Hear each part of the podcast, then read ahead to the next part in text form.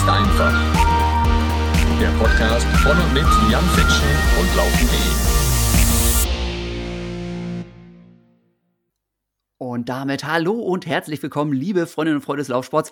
Ja, Laufen ist einfach. Heute geht es wieder richtig, richtig heftig hier zur Sache.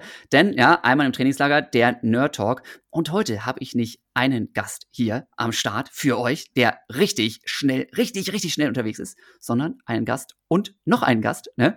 Nämlich, ja, seine Frau, die ja, man weiß es nicht genau und vergleichen ist doof, aber Wer jetzt besser und erfolgreicher ist, möchte ich nicht sagen, aber sie sind einfach beide richtig, richtig heftig unterwegs gewesen, vor allem dieses Jahr.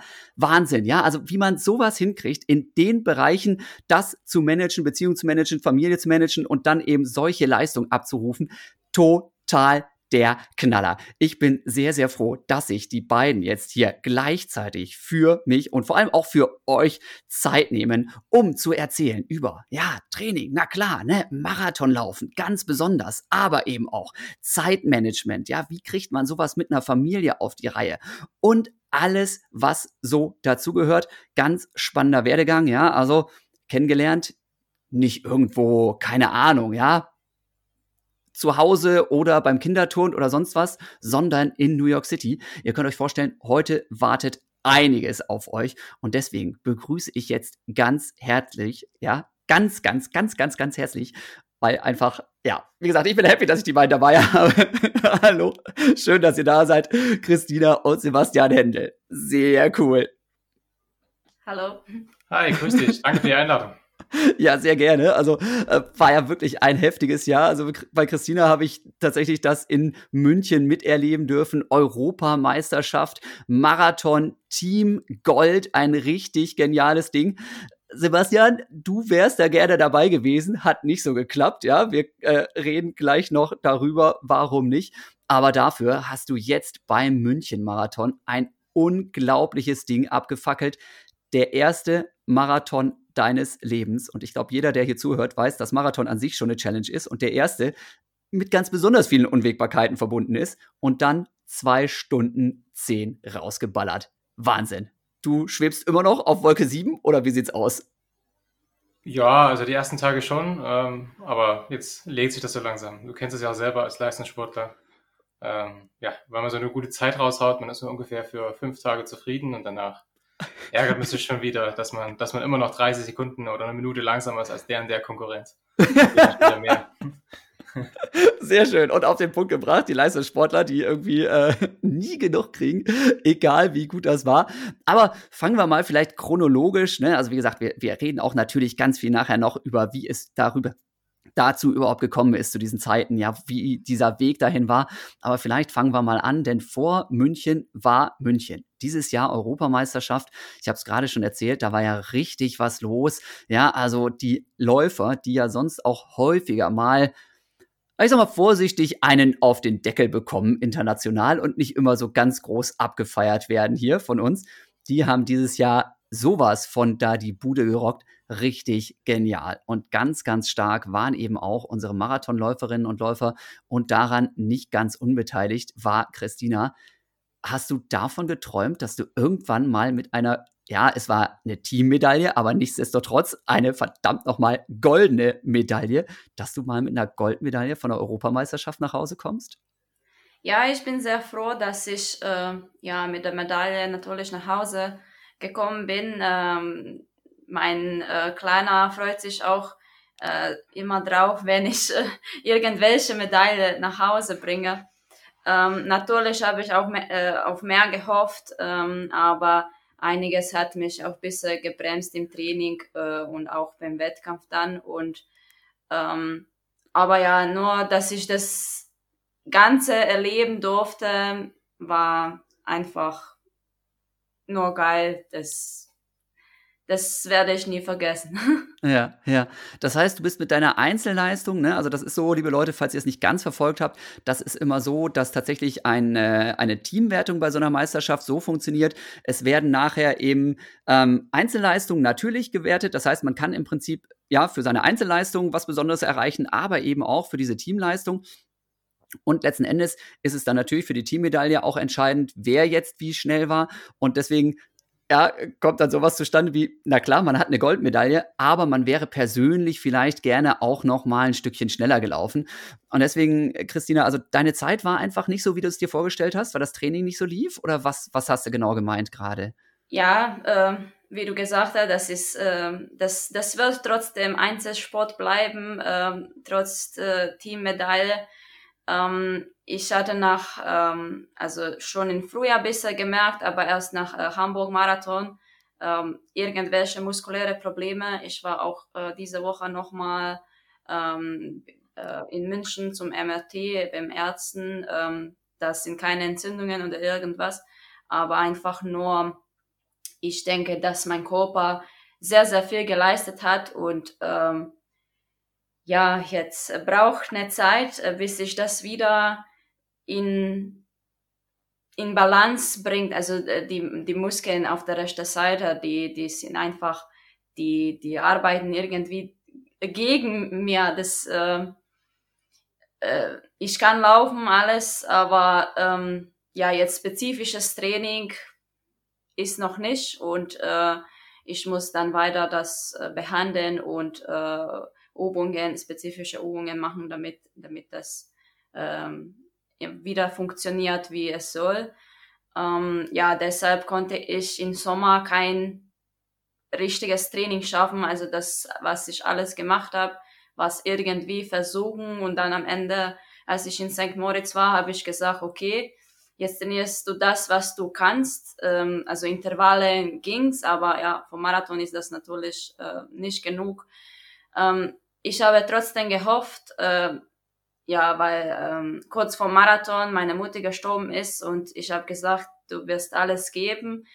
Ähm, ich habe gehofft, dass das beim Marathon irgendwie Wettkampf, ja, Adrenalin und alles so, dass, dass ich es nicht merke, aber leider nach Kilometer 15 hat es begonnen. Meine ähm, Hintern haben sich so wie verklemmt und ich konnte mein Bein nur äh, mit mir so tragen äh, und die letzte Runde habe ich noch getrabt so äh, in der Art und äh, ja, das hat überhaupt nicht geklappt. Also ähm, meine Zeit 2,35 ist für jemanden immer noch schnell, aber äh, für mich, die ist schon 2,27 äh, gelaufen ist. Zweimal, ja.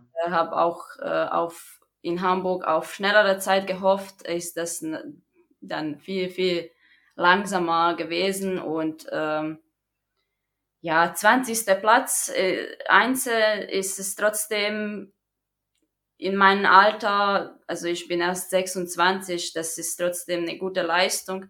Ähm, aber ja, jetzt erstmal Körper wieder zustande bringen und äh, hoffen, dass es beim nächsten Mal, also nächstes Mal ist äh, Halbmarathon, aber dann in äh, vier Jahren äh, wieder Marathon, dass es dann ja Richtung äh, vielleicht Einzelmedaille geht. Ja, das ist, also jetzt, jetzt, jetzt muss ich noch mal ganz kurz hier so ein bisschen Schritt zurückgehen und sagen, okay, wir haben jetzt noch keine zehn Minuten in diesem Podcast gequatscht, ja, noch keine zehn Minuten, haben Bombenleistungen gehabt dieses Jahr, ne? Aber das meiste, worüber wir geredet haben, ist eigentlich, ja, das war ganz gut, aber ich will da noch viel mehr und ich kann da noch viel mehr und überhaupt, eigentlich bin ich gar nicht zufrieden. Das finde ich schon mal extrem krass, weil das natürlich eine, eine heftige Aussage mhm. einfach über euren Ehrgeiz einfach bringt. Ne? Ja, man, ich denke, bei uns ist das noch mal krasser, weil wir uns gegenseitig immer nur, äh, immer zu ja. Hause so pushen und äh, ja. Sie ist sowieso nie zufrieden. ich bin so Perfektionist und äh, es muss alles, ja, so wie ich mich mir vorgestellt habe, äh, klappen. Ja, ja, ich, ich glaube, das ist ganz typisch für Läuferinnen und Läufer. Die sind einfach grundsätzlich oft sehr, sehr ehrgeizig. Und ähm, selbst wenn man eine Bestzeit gelaufen ist, hat man ja immer das Gefühl, dazwischendurch, da hatte ich mich aber mal ein bisschen mehr zusammenreißen können und da hätte ich ja aber noch mal ein bisschen mehr Druck machen können und verflixt nochmal, eigentlich müsste doch und bei anderen Wetterbedingungen und überhaupt. Und jetzt wird man hier 20. bei einer Europameisterschaft, was ja nun auch nicht irgendwie die Kreismeisterschaft um die Ecke ist, ne, holt noch eine Goldmedaille mit dem Team und hadert trotzdem damit, dass vielleicht die Zeit nicht so schnell war, wie sie sein könnte. Finde ich, finde ich sensationell, ne? Und ich denke, wie gesagt, ja. ich denke, einziger Lauf, äh, die ich echt äh, zufrieden und überzufrieden war, war letztes Jahr bei meinem Debüt äh, in Essen. Ja. Ähm, da hat es einfach alles super geklappt, äh, mehr, also mehr geklappt, wie ich wollte und mich mir vorgestellt habe. Und ja, das werde ich immer in, in Erinnerung haben als äh, einziger Lauf, der einfach geil war. ja, ja, Essen-Waldener See, das ist, also ich sitze hier in Mettmann bei Düsseldorf, das ist hier direkt um die Ecke. Und da habe ich auch schon so manche Runde rumgedreht. Also den, den äh, Marathon habe ich da noch nicht gemacht. Habe ja auch noch nicht so viele Marathons gemacht, ehrlich gesagt. Ne? Äh, aber also da ist jetzt auch nicht so super viel los auf der Strecke. Ne? Und da dann mit Ja, einer es 227 ist, ähm, zu debütieren, Respekt. Es hat sich so gefühlt wie, wie ein Trainingslauf, Ja. ähm, so um, um den See. Die Strecke von sich ist wirklich gut und schnell. Von, also nur ein Kilometer jede Runde ist ein bisschen bergauf, aber das äh, von 42 Kilometer kann man auch äh, mal äh, Bergen haben.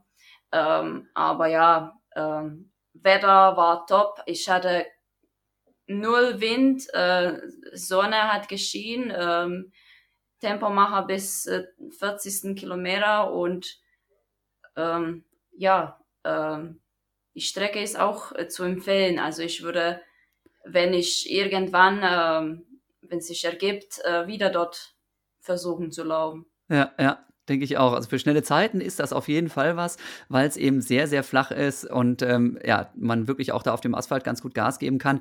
Aber tatsächlich, wenn man es jetzt vergleicht mit irgendwelchen anderen, ich sag mal, großen Stadtmarathons, ähm, da ist halt vielleicht die Stimmung dann doch noch manchmal eine andere. Ne? Wie jetzt zum Beispiel auch in München. Ja, jetzt kommen wir nochmal wieder zurück und ich habe gerade ja schon so ein bisschen äh, also durchklingen lassen, Sebastian. Bei dir jetzt Marathon Debüt zwei Stunden zehn, ne? Also vor, ich sag mal, zehn Jahren wärst du damit noch der Held der Nation gewesen. Mittlerweile äh, hat sich das ja so ein bisschen relativiert, dass doch einige sehr, sehr schnell laufen. Trotzdem ist das für ein Debüt ein absoluter Oberkracher. Trotzdem habe ich in so einem Interview auch gelesen, dass du schon relativ früh, sagen wir mal ganz auf gut Deutsch, den Kaffee aufhattest und gesagt hattest, so richtig geil ist es heute nicht. Was war denn da los? Ja, äh, das, das, ach, das war, waren so mehrere Sachen. Also ich hab, ähm, bin an meinen ersten Marathon wie auch an meinen ersten Halbmarathon im letzten Jahr im Herbst ganz unbeschwert rangegangen. Ähm, wollte vorher auch gar nicht so viel drüber hören. Christina erzählt mir dann immer, oh ja, habt ihr eine Leber, tut's richtig weh und dies und das und jenes. Nee, ich nicht. Äh, Nee. Also nur zu sagen, ich habe nicht gesagt, dass es weh tut, weil, wie gesagt, in Essen hat alles wunderbar geklappt. Ich habe da am Kilometer 30 gedacht, wo ist der Schmerz? Am 35, wo ist der Schmerz? Okay, jetzt soll ich nochmal Gas geben. Das nächste Ähm. Mal, das nächste Mal nehme ich's auf. Geschichten Da einer merkt man schon, wenn man so ein Ehepaar einlädt, ne? Jan, Jan bereut's schon gleich. Nein, finde ich super. Das Mehr davon, lieber mehr davon. Voll geil. ich werde euch so weit Ja, gut. bis noch mehr Details ans Licht kommen hier. nee, auf jeden Fall, ähm, äh, ja, dementsprechend, es war halt, äh, hab halt erst vier Tage vom Rennen festgestellt, weil mich auch so viele Leute gefragt haben, ob München, ob das so eine schnelle Strecke ist und so weiter und so fort, weil da seit Ewigkeiten keiner mehr schnell gelaufen ist. Alle laufen immer in Berlin oder Frankfurt. Und ähm, ja, dann habe ich mir mal die Strecke so genauer angeguckt, erstmal vier Tage vom Rennen und dann festgestellt, dass ich da irgendwie sieben Kilometer durch den englischen Garten laufen muss. Da habe ich mir gedacht, gedacht, verdammt, wie sieht's denn da überhaupt aus? Dann haben wir da bei, bei, bei Apple Maps nachgeguckt. Christina hat sich erstmal kaputt gelacht. und ähm, ja, und es war halt dann auch im Rennen. Also es war zwar asphaltiert im englischen Garten, aber der, der Belag dort war halt äh, Ja, trotzdem ein bisschen wellig Garten. und viele, viele kleine Kurven und ähm, ja, vorher war die Pace richtig gut. Ich war bei 10 Kilometer, glaube ich, sogar noch 10 Sekunden drunter unter, unter meiner Zielpace. Und ähm, bis es halt dann auf einmal in den englischen Garten ging und da war es dann halt mit einmal, hat sich dann die Pace richtig schwer angefühlt. Mein Pacemaker hat sich umgedreht, hat gesagt, komm, komm, komm, wir müssen. Und ich, man guckt ja auch immer zwischendurch auf die Uhr und sieht dann auch so, verdammt, äh, verlieren hier Zeit und äh, ja, dann, dann, dann kommt man halt schon ins Grübeln, wenn man dann halt so denkt, so verdammt, ist noch nicht mehr der Halbmarathon und du fühlst dich gerade eigentlich nicht so geil und hast jetzt da Probleme, da, da, da dran zu bleiben. Äh, da habe ich dann schon erstmal meine, meine, meine Fälle so ein bisschen davon schwimmen sehen und, äh, und du kennst es ja auch selber, wenn man dann mental so ein bisschen verkrampft, verkrampft dann hat es natürlich auch Auswirkungen auf den Körper und äh, ja, war in dem Moment ein bisschen eine schwierige Situation. Ähm, konnte mich aber dann trotzdem irgendwie wieder nach dem Halbmarathon ganz gut fangen. Also wir sind dann den Halbmarathon äh, 65, 40. 40 durch. Also ich habe im englischen Garten 20 Sekunden eingebüßt dort ungefähr.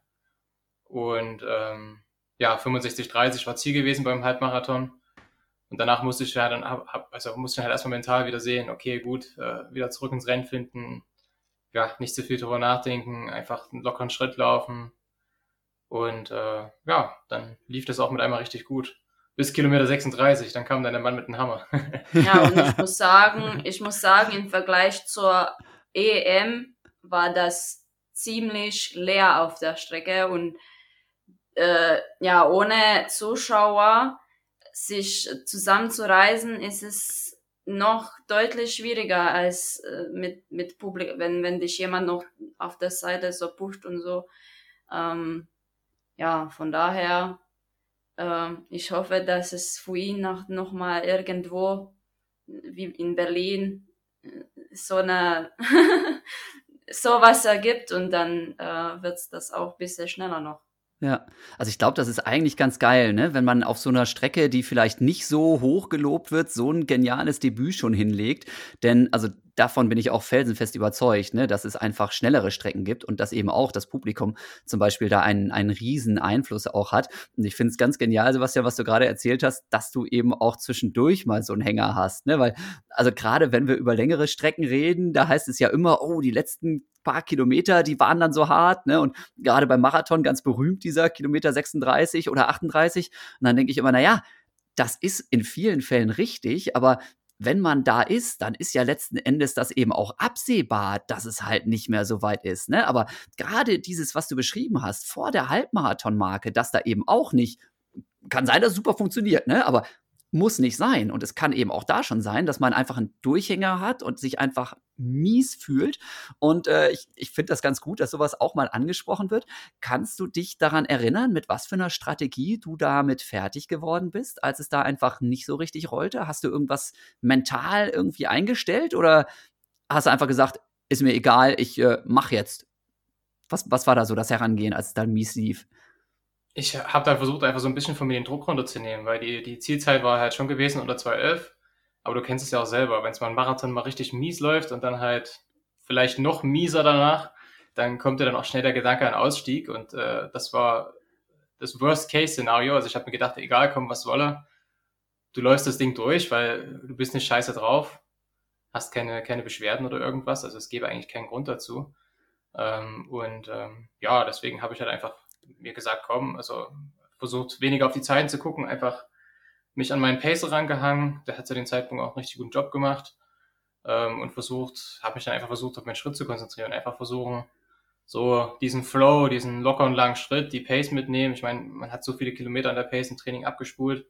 Ähm, der, der, Körper weiß, was er, was er machen muss, er ist dem Körper vertraut und äh, halt versucht einfach das darauf gar nicht so, so viel über die Strecke nachzudenken.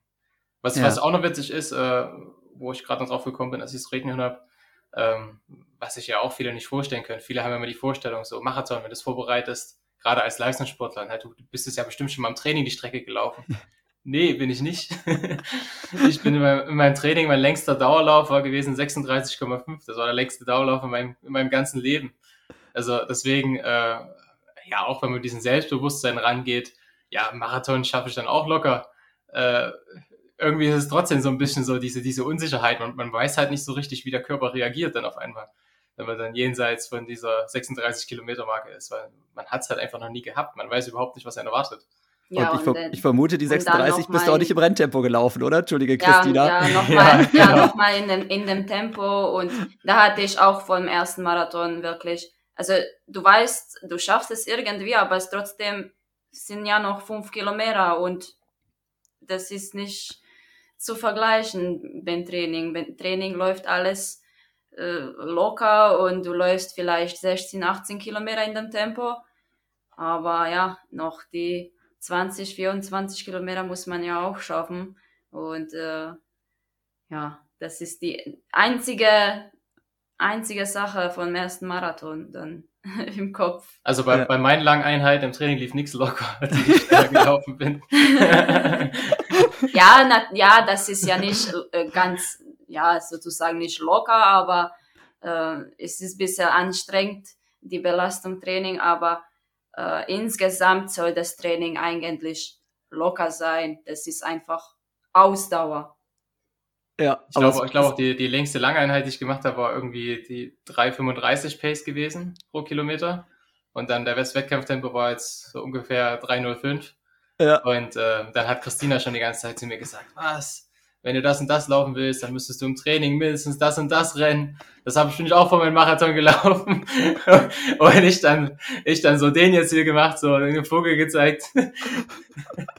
so, Ja, vielleicht, vielleicht ist das Training von Mann, Männern und Frauen etwas äh, anderes. Äh, wir Frauen mu müssen und können, denke ich, viel, viel schneller und also härter trainieren als Männer. Genau, verglichen mit der Zeiten. Ja, verglichen mit der Renngeschwindigkeit auf jeden Fall auch. Also wir waren damals auch häufiger mal mit der Irina Mikitenko gemeinsam im Trainingslager, eine deutsche Rekordhalterin im Marathon. Für alle, die sich nicht so auskennen, zwei Stunden 19 ist die gute Dame gelaufen. Ja, und die, also sie hat das nicht so gezeigt, ja, aber sie muss sich manches Mal über das Tod gelacht haben, was wir trainiert haben, ne? Und wenn wir Jungs uns gegenseitig auf die Schulter geklopft haben und gesagt haben, oh, heute hier, ne, 340er Dauerlauf, oh, ne? Und Irina, verglichen mit der Wettkampfzeit, ist natürlich viel, viel schneller gelaufen, ne? Also was die da abgefackelt hat, irre. Ne? Deswegen, lieber Sebastian, also auch da nochmal so, ja, Tipp von einem alten Mann hier, lass dich da nicht auf irgendwelche Diskussionen ein mit deiner Frau, das ist nicht cool. Ja, das ist, das ist, äh, denke ich, nicht zu vergleichen. Ich laufe zum Beispiel meinen schnellsten, das mache ich nur einmal, vielleicht zweimal, aber äh, so 30er Ki- äh, langen Dauerlauf in 3,45 Tempo, dann weiß ich, dass ich gut drauf bin. Okay, heftig, heftig. Jetzt müssen wir das mal umrechnen. Wie gesagt, wieder in Relation zur Wettkampfgeschwindigkeit, wie schnell dann Sebastian dein langer Dauerlauf sein müsste. Ne? Ich glaube, da würden Ja, wir uns aber müsste echt 3,20 umgucken. sein oder so. Ja, viel da Spaß dabei. begraben. Ja. Ja, ja, lass uns doch einfach, wo wir gerade dabei sind, so schön hier. Lass uns doch mal vergleichen. Also, ähm, Sebastian, Wettkampfgeschwindigkeit, wir haben es gerade gehört, 305. Bäm. Ja, Dauerlaufgeschwindigkeit beim normalen ruhigen Dauerlauf, wo liegt die? Ach, meistens so um die vier Minuten. Kommt Ah, okay. Ja, Leute, ihr habt's gehört, plus minus eine Minute langsamer als Marathon-Renngeschwindigkeit, ja? Christina, wie sieht's bei dir aus? Ähm, also Lauf, also äh, Wettkampf, äh, Marathontempo 3,30, 3,29 so ungefähr. Ähm, ich kann tatsächlich auch fünf Minuten Schnitt laufen beim lockeren Dauerlauf. Nicht, nicht, ich kann. Ich mache gewöhnlich, möchte ich haben. Das, das muss ich. ich. Ich bremse mich gerne und ich habe, ich denke, in den letzten zwei Jahren hat mir das viel mehr gebracht, als immer äh, loszuballern. Äh, aber ja, ich liege so zwischen 4,30 und 5 Minuten Schnitt äh, beim lockeren Dauerlauf. Okay, dann passt ja sogar einigermaßen, wenn man es jetzt Sie in Relation trotzdem setzt. bei jedem Dauerlauf immer los. Nee, ich baller nicht los, sondern ich bin so ein Typ, also vielleicht ist das, wenn Frauen so, äh, wenn auf dem Plan steht 4-0 Tempo, dann laufen wir immer 4-0 Tempo, auch von, von ersten Meter bis zum letzten. Ist auch egal bei ihr, ob es bergauf oder bergab geht, die zieht Also- das einfach eiskalt durch. Auch schön. Und wenn ich, wenn ich mal mit, mit ihr einen Dauerlauf mache, ich bin so ein Typ, ist, ist die ersten zwei Kilometer, die kannst du bei mir vergessen. Eigentlich am besten rausstoppen, weil die irgendwie so bei, manchmal bei 4,30, 4,40 sind, wenn ich, wenn ich richtig hart im Training stehe. Und äh, dann laufe ich so mit ihr los. Sie hat irgendwie 4,10 im Kopf und läuft dann auch direkt 4,10 los. Und ich fühle mich so wie ein alter Mann, so, ah, ja genau, du machst schon richtig vor. Denk mir so, ach nö, tut das jetzt Not. Lauf doch mal schön ruhig an. Ich alter Mann, ich muss erst mal warm werden. Sehr, sehr, sehr geil. Da, dazu auch eine kleine Anekdote hier wieder von dem wirklich alten Mann, der hier auf der anderen Seite sitzt, von dem noch älteren Mann. Ne, also mit wem ich noch im Trainingslager häufiger mal war, war der Herr Baumann, ja, Dieter Baumann. Und ähm, der ist ja eben noch mal irgendwie, ich glaube, zehn Jahre oder sowas älter als ich. Und das war auch immer super witzig, wenn wir gemeinsam aufgebrochen sind zum Dauerlauf, weil genau das, Sebastian, was du gerade beschreibst, am Anfang musste der sich immer erst, wir haben es genannt, entfalten. Er hat es wirklich losgelaufen wie so ein uralter Mann damals schon, ne, weil natürlich auch dann irgendwie das ein oder andere gezwickt hat. Und da waren wir echt sau langsam unterwegs. Aber wenn der halt erstmal im Schritt war, ne, dann könnt ihr euch vorstellen, was passiert ist. Das war ja nun auch kein schlechter, ne? Und dann wurde echt das Tempo nachher dann hochgezogen. Und damals hatte halt noch nicht jeder eine GPS-Uhr am Handgelenk. Und am Ende des Trainings wurde dann immer diskutiert, wie schnell wir denn waren. Ne? Und 90 Prozent der Trainingsgruppe hat dann behauptet, wir hätten irgendwie einen Vier-Minuten-Schnitt gehabt. Nur Dieter sagte dann, nein, nein, das war ja nur 4,30, weil wir sind ja am Anfang so langsam losgelaufen. ja, ja, mein Freund, ne? die ersten anderthalb Kilometer, aber danach dann nicht mehr. Ne? also genau dieses Phänomen. Ne? Am Anfang so, so richtig so. Das klingt ja. so wie, wie, wie, wie langer Dauerlauf mit Nils Vogt. Ist das bei dem auch so? Ja, ich, wir, wir, wir, wir ziehen ihn immer auf, äh, wenn, wenn langer Dauerlauf ist. Also ich habe einmal einen langen Dauerlauf in Kenia gehabt im Januar mit äh, Frank Schauer, Tom Krösche, Nils und ich. Ja gut, Nils war auch so jemand, der, der schön locker los ist. Frank und Tom waren so vorne weg. Die haben ja noch fünf Kilometer das wieder eingesammelt. Und dann äh, die erste Hälfte sind die, die Moiben Road äh, mhm. runtergerannt. Die, und die erste Hälfte geht ja, geht ja mehr bergab und dann dreht man irgendwann um und geht es bergauf und ich so, naja, hinzu sind wir noch ganz flott, aber dann rückzu, sobald wir drehen, wird es langsamer. Ja, wir drehen um, erste Kilometer 3,35. und wer war vorne? Nils und ich. Tom sich aufgeregt. Ja, was macht denn Nils auch schon wieder vorne? ja, dann, dann, dann ziehe ich immer Nils auf, auch wenn ich mit, mitdrücke, dass er die ganze Zeit Tempo macht. Das mag ja. er aber gar nicht. Äh, äh, geil. Also ne, für alle, die sich da auch jetzt wieder nicht so ganz drin sind, also mit dem Nils hatte ich auch schon mal einen Podcast hier, Nils Vogt, ja auch TV Wattenscheid zufällig. Ne, ähm, und äh, auf den Tag, glaube ich, genau, wenn ich es richtig sehe, 20 Jahre jünger als ich, das finde ich bei dem immer besonders erwähnenswert. Ne, und eben auch einer der besten deutschen Langstreckenläufer. Tom hatte sie gerade noch dabei, ne? Tom Groschel, ebenfalls mittlerweile im Marathon gelandet. Sehr, sehr guter Mann. Äh, startet immer noch für das Fischkombinat Rostock. Auch den hatten wir ja schon im Podcast. Ne? Ähm, und wen hat's noch? Frank, ne? Frank war, glaube ich. Schauer, genau. genau, Frank war jetzt in Berlin. Ist der nicht in. Nee, wo war er denn? War das jetzt Berlin oder so? Ja, ja, ja Berlin. Berlin. Ja, genau, guck mal. Genau, ja, ja, ja, genau. Nee, das habe ich. Zweiter, ja, ja. Ähm, Zweitbester Deutscher, ja. Haftom. Genau, Haftom, Haftom Ach, war das da. Ja, ja, Haftom hat ja sein Mega-Debüt dahin geknallt auch.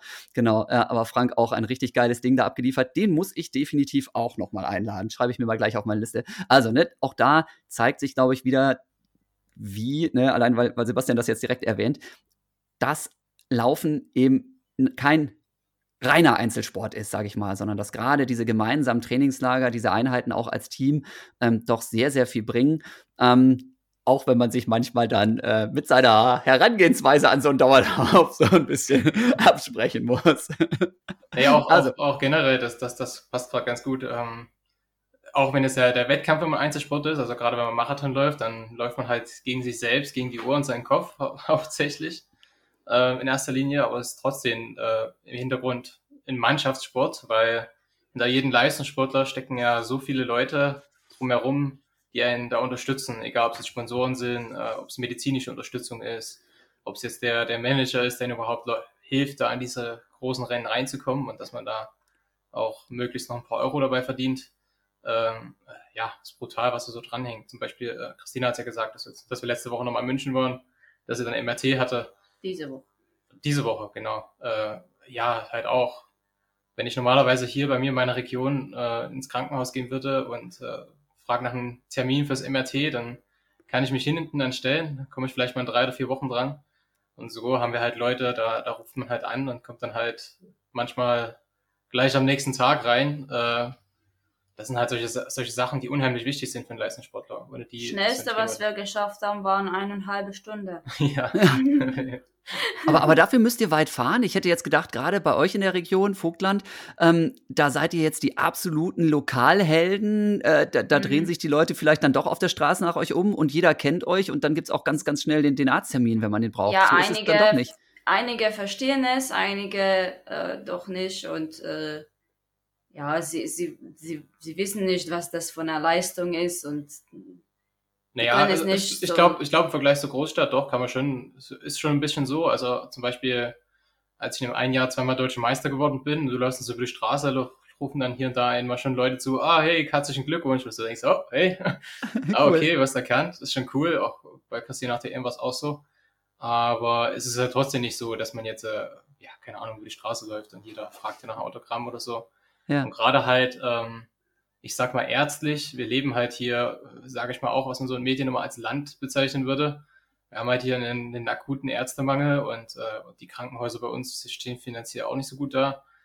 Äh, dementsprechend halt mal hier fix einen MRT-Termin kriegen oder halt auch selbst beim, beim Hausarzt da mal fix drankommt. Die, die geben sich zwar schon Mühe, aber ist halt trotzdem äh, nicht vergleichbar zu dem, was man jetzt äh, in der Großstadt hat. Zum Beispiel in Leipzig im IAT, die, die in Leipzig trainieren, äh, am, am Bundesstützpunkt Sachsen mit, wenn die irgendwas haben, die, äh, die gerade die am Sportinternat, die laufen einfach nur über die Straße, sind im IAT drin und da ist immer ein Arzt da, wo die sich einfach hinsetzen können und kommen ein paar Minuten später dran. Ja. Äh, das ist halt bei uns deutlich schwieriger. Ja, wir, wir rufen unser Arzt an und sagen, ja, wir brauchen eine Überweisung vor MRT. Äh, ja, warum? Und äh, dann kommt, dann musst du trotzdem hingehen und äh, erstmal quatschen, warum du zum MRT musst. Und ich habe dir das nicht gesagt, du musst zum MRT. Und ähm, ja, ähm, es ist schon ein bisschen anders, weil die haben ja auch hier nur mit alten, alten Leuten zu tun und ähm, es ist nicht so häufig, dass äh, einer Sportler jetzt äh, weiß, was er äh, vielleicht hat und kommt und sagt, äh, ja, jetzt muss ich dort und dorthin ja. zu untersuchen. Alltag von Hochleistungssportlern in Deutschland ist also ein Stück weit, finde ich, auch wieder erschreckend, denn man muss ja immerhin sagen, naja, äh, Nationalmannschaft und Medaillen holen und überhaupt und dann äh, ja erschweren solche Sachen auch noch das, das Vorwärtskommen und gerade sowas wie eben mal schnell ein Arzttermin ist natürlich absolut entscheidend, weil einfach jeder Tag, den man im Training verpasst, weil man einfach nicht fit ist, ähm, Auswirkungen haben kann auf die nächste Meisterschaft, auch auf die große nächste große Meisterschaft. Ne? Also nochmal noch mal zu vergleichen, also äh, ich war jetzt in Halle beim Arzt äh, im Sommer, der mit Fußballer zu tun hat und jetzt FC Bayern äh, diese Woche. Das ist äh, mit uns also, so zu vergleichen null. Also, also auch, also auch generell, ähm, wenn man, wenn man, wenn man die medizinische Versorgung von den Fußballern mit, sage ich mal, den restlichen ja. olympischen Sportarten vergleicht, da liegen schon mal nochmal noch mal Welten dazwischen. Sie tun alles, damit sie am nächsten Tag wieder komplett fit sind. Und äh, wir mussten erstmal hier campen und äh, ja. ja. Aber jetzt nochmal, um, um deinen dein Schreck ein bisschen zu entkräftigen, ähm, ja, das stimmt, das ist also medizinische Versorgung für uns in der Region hier ein bisschen schwierig. Ich sage aber auch mal, das ist auch ein bisschen, äh, also um auch mal die OSB und das System ein bisschen Schutz zu nehmen, ähm, ein bisschen, sage ich mal, selbst gewählt für uns aus unserer Situation heraus, weil wir eben beide Leistungssport machen. Wir haben beide einen kleinen Sohn, mittlerweile sechs Jahre alt und ähm, wir leben halt hier und trainieren hier in Reichenbach, ähm, weil, ähm, ja, haben uns das hier so aufgebaut, weil wir eben hier innerhalb von zwei Kilometer Luftlinie meine Eltern, meine Großeltern, meine Schwester haben, die uns dann auch mit der Kinderbetreuung helfen. Ich sag mal, wenn wir jetzt äh, so, wie es ja eigentlich vom Verband gefordert und gewollt ist, äh, ins Ballungszentrum ziehen würden, an einen Leistungsstützpunkt nach, keine Ahnung, Bochum, Berlin, nach Leipzig, nach Chemnitz, dann wäre das natürlich auch von der medizinischen Versorgung her nochmal alles, äh, ja, eine ganze Ecke leichter. Aber so müssen wir halt, wenn wir halt dorthin, also wenn wir das halt brauchen, auf die Schnelle uns meistens ins Auto setzen und halt eine Stunde fahren. Geht halt nicht ja. anders. Ja, ja, ja, sehr schön, prima. Das ist also wichtiger Punkt auf jeden Fall. Ähm, letzten Endes äh, gibt es schon Möglichkeiten, aber man muss natürlich wie immer im Leben auch viele Kompromisse irgendwie eingehen. Und im Zweifelsfall ist dann tatsächlich gerade ähm, jetzt bei euch auch, wo eben beide Hochleistungssport machen, ja, noch wichtiger als der Arzttermin, der vielleicht schnell äh, eingehalten werden kann dass die Betreuung des Sohnes dann irgendwie äh, sichergestellt ist. Ne? Also, äh, wie heißt der Jonathan? Ja, Jonathan, sechs Jahre alt. Ähm, ist, genau, ist er ja. denn zumindest schon zur, in der Schule jetzt oder fahrt ihr doch jeden Tag zur, zur Kita oder wie, wie ist da die Lage und wie managt ihr das überhaupt, was gerade angesprochen habt? In, Im Moment in der Vorschule. Wir mhm. sagen immer noch äh, gewohnt, so äh, fährst heute in den Kindergarten und dann sagt, nein, nein, ich bin in der Vorschule. Das hört er gar nicht gerne, ja. ja, geil.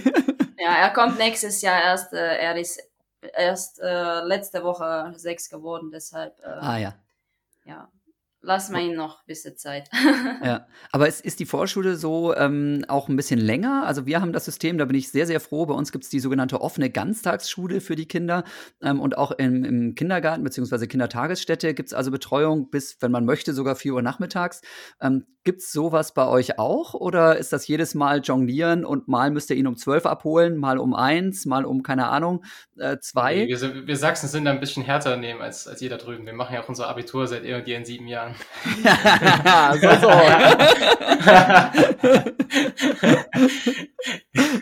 also, also, also bei euch in der Vorschule werden schon die ersten mathematischen Grundkenntnisse gefestigt, ja? Und, nee, nee, nee, alles gut. Nee, ähm, äh, die versuchen schon ein bisschen mehr Struktur reinzubringen, also dass, ja. dass die Kinder ein bisschen selbstständiger sind, müssen ein bisschen selbstständiger sein in der Vorschule. Ähm, die versuchen noch mehr Regeln mit denen zu üben, dass halt, äh, die, die spielen auch einmal in der Woche Schule, mal für eine Stunde, wo die sich mal die Bänke so hinräumen und äh, wo es dann aber auch weniger darum geht, jetzt denen äh, extrem viel Wissen zu vermitteln, sondern einfach darum, dass sie halt so ein bisschen lernen halt diesen Rhythmus und mal still sitzen bleiben und dass man nur reden kann auf Meldung, was ist schon für ein Kind, sage ich mal, ein großer Umbruch. Ähm, nee, aber ansonsten ist es noch, ich sag mal, für uns persönlich noch, äh, ja, noch ziemlich wie Kindergarten. Ähm, wir haben das so geregelt bei uns, dass wir Jonathan meistens noch halbtags in die Kita bringen, weil das für uns äh, leichter ist. Also wir bringen früh um acht. Einer von uns beiden muss immer früh aufstehen und ihn zur Kita bringen. da streiten wir uns gern. Sehr gut. Kommt mir auch bekannt. Ja, wir sagen immer. Äh, äh, Aber wir haben jetzt letztens angefangen. Äh, eine Woche stehst du auf und an, äh, dann die nächste Woche stehe ich auf und so. Vers versucht da nicht nur bei Jonathan, sondern bei euch selber ein bisschen Struktur reinzubringen, ja?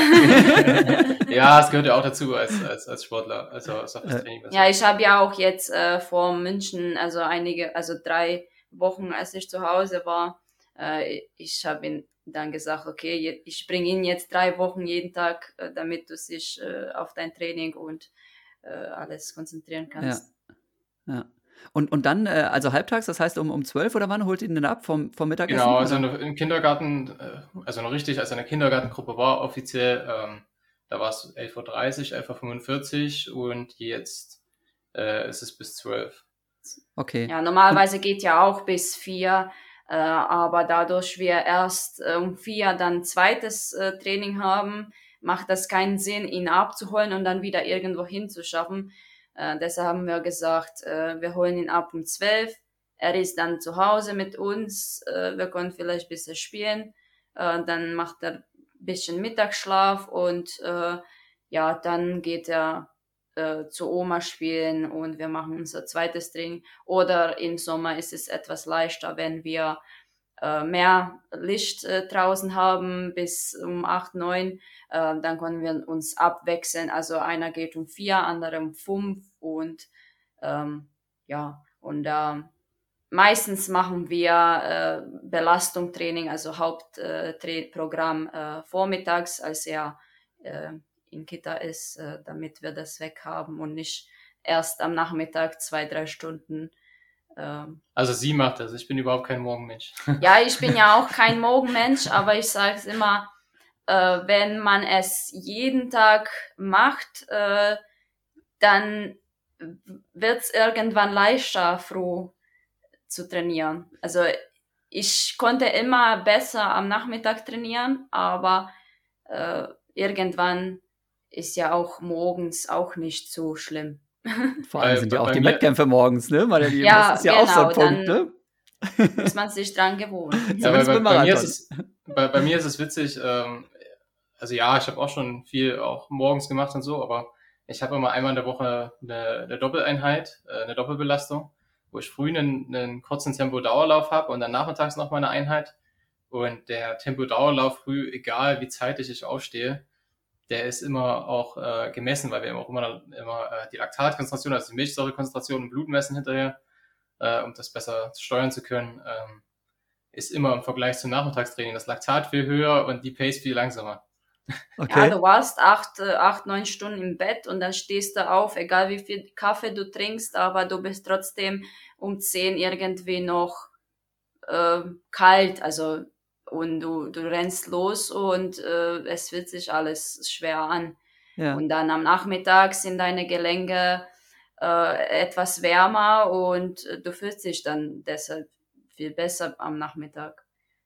Ja, aber also gerade wenn man so nach Kenia schaut oder sowas, eigentlich, da wird auch immer morgens trainiert. Also zumindest die harten Einheiten. Ne? Und ähm, ja, ja, die alle rennen um sechs los und genau. muss ja auch. ja, ja, ja, und sechs ist ja noch mal ein bisschen, bisschen härter, würde ich mal behaupten, als irgendwie schön um zehn ja. oder so. Ne? Ja, ich genau. meine, um genau. zehn muss, muss man sagen, um sechs werden ja meistens noch nicht so die ganz, ganz harten Einheiten gemacht, ne? sondern die werden ja teilweise zumindest auch in Kenia zumindest dann mal ein bisschen, bisschen nach hinter verschoben, genau. Ähm, aber ja, das ist, ist schon auch so eine Typenfrage, ne? Womit kommt man jetzt irgendwie besser klar und was, was funktioniert jetzt gut? Aber ich so finde, gut? ich finde es krass in Kenia. Meine Freundin hat mir erzählt, äh, sie stehen, keine Ahnung, um fünf auf, essen nur Banane und machen um sechs schon 40 Kilometer Dauerlauf, wo ich mir denke, oh, und wenn ich 35er hier mache, erst um 10, ich habe normal gefrühstückt äh, und dann haue ich mir noch zwei, drei Gels rein und trinke dabei und sie machen es dann ohne nichts. Ja. Aber Kenia ist auch, irgendwie, ist auch irgendwie noch was, was, also irgendwie was völlig anderes, weil ähm, ich habe es ja selber erlebt im Januar dadurch, also gerade wenn man Carry View untergebracht ist, ähm, dadurch, dass ja die, die Tage dort auch immer ziemlich genau zwölf Stunden lang sind und halt die Sonne dort um sechs aufgeht und um sechs untergeht, ist man halt auch, wenn man dorthin kommt, irgendwie sofort in den, in den Rhythmus drin. Also man kommt halt dorthin und äh, wenn du es gewöhnt bist, zu Hause bis um acht zu schlafen, um sechs ballert halt voll die Sonne in dein, in dein Fenster rein und dann bist du halt wach und abends um sechs ist es mit einmal dunkel dann fühlst du dich irgendwie auch schon um acht, um neun schon müde und denkst so, jetzt wird's mal langsam Zeit zum ins Bett gehen. Ähm, ist halt irgendwie dadurch viel mehr, viel schneller in diesen Rhythmus drin, dass man halt frühzeitig aufsteht und ja, und ich denke, wenn du dort eine Gruppe hast, äh, sie sagen alle, okay, wir gehen um sechs laufen, dann, dann gehst du ja auch lieber mit der Gruppe als alleine. Und zu Hause äh, bist du selbstständig. Da, da machst du, wann du bereit bist und nicht, wenn andere. Das, das stimmt, das stimmt, ja. Ich, ich muss noch mal, ähm, ne, weil da muss ich euch noch mal ein bisschen drauf festnageln. Also, äh, Kinderbetreuung, Training mit Kind, zwei Leute, die absoluten Hochleistungssport machen mit sehr, sehr viel Aufwand und eben sechsjähriges Kind. Das heißt, bei euch sind einfach äh, Eltern, Großeltern, gibt's noch Urgroßeltern, wer ist da alles im ja. Einsatz? Und die sind alle so fit und haben da auch Bock drauf und sagen, ja, ne, wenn die Kinder sich austoben müssen beim Hochleistungssport, das ist unsere, ja, unser sag ich mal, unsere Art des Sponsorings vielleicht? Ja, ich bin wirklich überrascht, dass die, also äh, Oma und Opa von Sebastian sind immer noch da. Sie sind, äh, was ist Opa geworden, 80. 80 ja. Und unser Kind, äh, muss man sagen, von Genetik her ist er wirklich, wirklich, äh, also man kann nichts machen, damit er einfach um acht oder neun schon müde ist. Das, das, das geht gar nicht. Und äh, er kommt zu Opa, also Uropa, und sie fechten und spielen und äh, das, das, das, das geht, das geht überhaupt nicht. In auch, im, auch im Sommer, er ist dann fast jeden Tag, äh, im Sommer will er nachmittags immer zum Garten zu, zu meinen Großeltern, wo er dann halt auch dort auf und ab rennt und keine Ahnung, irgendwelche Käfer sammelt und er hat auch sein eigenes Beet mittlerweile dort und also es ist wirklich Gold wert und es ist auch für, ich wäre überhaupt nicht der Gartentyp dazu, aber ich finde es äh, ja einfach cool, dass er, dass er so die Chance hat und das ist auch fürs Kind, also was Besseres gibt es gar nicht. Ja, ja, klasse. Aber wie, wie macht ihr das an? Also so im normalen Tagesablauf, ja, wenn alle in der Nähe sind, kann ich, kann ich mir noch einigermaßen vorstellen. Wie macht ihr das, wenn es zum Beispiel dann ins Trainingslager geht? Also wenn du jetzt gerade erzählt hast, okay, du, du fährst dann nach Kenia, dann fährst du halt alleine, ja? Also Christina kommt dann nicht mit. Oder würdet ihr euer Kind auch mal irgendwie drei Wochen komplett bei den Großeltern lassen? Nee, nee, das haben wir, haben wir noch nie gemacht. Also wir hatten mal, wir hatten mal was hatten es mal gehabt, dass, dass er zwei Wochen ohne uns beiden war und das war schon, ja, also es war dann grenzwertig. Also es ist dann schon ein Punkt, wo man sich dann fragt, okay, ist es jetzt äh, das wert? Ja. Dass man, sag ich mal, dem, dem, dem Kind, na gut, was heißt, also das antut, ja, es ist halt schon schwierig für so ein Kind. Ich meine, man, man fügt ihn jetzt nicht körperlich irgendwie ein Leid dadurch zu, aber ähm, ja, man fühlt sich halt dann auch irgendwo schlecht selber, nicht mehr wohl dabei. Ja, da, und obwohl er je, fast jeden Tag bei denen ist, ist es für ihn trotzdem schwer, weil er ist so Mama, Kind und ja, ein bisschen Papa-Kind, aber äh, meistens Mama und dann äh, Der Papa muss denkt, er, denkt er sich immer, wo, wo ist die Mama, kommt sie überhaupt wieder nach Hause? Jetzt war ich zum Beispiel von München drei Wochen in St. Moritz und dann noch eine Woche in München und äh, da war es schon äh, schwieriger. Ja, also es läuft dann so, dass ich halt mich mit meiner Familie auch sehr gut abspreche. Also ähm, Jonathan, der, der schläft dann halt dann in der Nachtzimmer bei mir und dann halt je nachdem, was für einen Tagesablauf ich habe. Also ähm, wenn Christina mal länger nicht da ist, dann ist es halt dann auch manchmal so, dass dann meine Schwester oder meine Großeltern ihn dann zum Beispiel vom, von der Kita abholen, wenn ich äh, am zeitigen Nachmittag noch eine zweite Einheit habe und er macht dann halt mal dort Mittagsschlaf, ich mache meine zweite Einheit und dann fahre ich halt hin, hole ihn ab und halt so auf die Art und Weise. Ja. Andere Tage, wo es dann wieder ein bisschen leichter ist, wo ich kürzeres Training habe nachmittags, da äh, ja, hole ich ihn selber von der Kita ab. Ähm, äh, ja, und dann, wenn er halt aufsteht, dann bringe ich ihn halt mal nochmal für eine Stunde zu meiner Schwester oder meinen Großeltern oder je nachdem. Muss man, ist dann immer so ein bisschen von, von, von Day to Day, je nachdem, wie, wie der Tagesablauf ist. Ja, wir haben jetzt auch nächstes Trainingslager geplant im Januar. Der LV bezahlt also Monte Gordo von 2. Januar bis 15. Januar und äh, Kenia ab 5. Januar oder sowas. Keine Ahnung. Und dann, ähm, ja, da sind wir wieder vielleicht zusammen weg und dann mussten wir das erstmal mit der Familie äh, besprechen, ob es das möglich ist, ob sie dahinter stehen. Ähm, und ja, äh, es ist trotzdem, auch wenn es möglich ist, ist trotzdem schwer, jetzt zu sagen, oh, ich bin jetzt drei Wochen weg ohne Kind und äh, ja, aber ich denke, nächstes Jahr wird es noch so leicht klappen, im Januar Trainingslager zu machen, vielleicht noch mal im Sommer, je nachdem, wie die Wettkampf sich äh, äh, planen. Ähm, aber dann ja, geht es los mit der Schule, dann wird es etwas schwieriger werden. Ja, auf jeden Fall. Dann kann man ja auch irgendwie nicht mehr so flexibel in der Hand haben, wenn es um Schulferien geht und alles. Ne? Also das ist, ist definitiv eine Riesenherausforderung. Ähm, wenn wir jetzt über, über Zeitmanagement, auch gerade mit Training und Kind reden, arbeitet ihr eigentlich auch noch zusätzlich oder seid ihr beide Vollprofis? Äh, also die offizielle Antwort ist, dass ich Vollzeitstudent bin. Ja, im Semester, erzähl mal. ich war, ich war bis, äh, bis zum 1. Oktober in der Bäckerei Angestellter. Ich habe da viel geholfen. Zufällig bei Schwiegerpapa? äh, ja, ansonsten, äh, ja, wir sind beide Vollzeit äh, Sportler und ja. ich mache ab und zu mal zwischendurch äh, Kosmetik und ähm, ja, ich äh, Studium und ähm, ja, halt aber trotzdem versucht den Hauptfokus auf, auf und, den Sport zu ja. legen. Also anders würde es auch bei uns gar nicht gehen. Und ja, Kind also, und äh, ja, wir sind zu Hause so ein bisschen, äh, haben unsere Regeln, Regeln so äh, äh, geteilt. Ich bin eher so Hausfrau ähm, ich mache Wäsche, koche viel, äh, sehe da, dass unsere Ernährung passt und äh, Sebastian ist eher Typ vor hier von Tischarbeit. Äh, er macht unsere Steuer und ja, Management und solche Sachen. Papierkramgeschichten, ja, ja, ja. Was, was studierst du, Sebastian? Weißt du es noch? Wirtschaftsingenieurwesen, ja. Ah, okay, er weiß es zumindest noch. Ja, irgendwann, so, so spätestens nach, nach dem sechsten Semester verwischt das ja auch so alles miteinander. Ja, ja, natürlich, natürlich. Auf, auf einmal hast du das Gefühl, du studierst Sport, das ist ganz komisch, ja.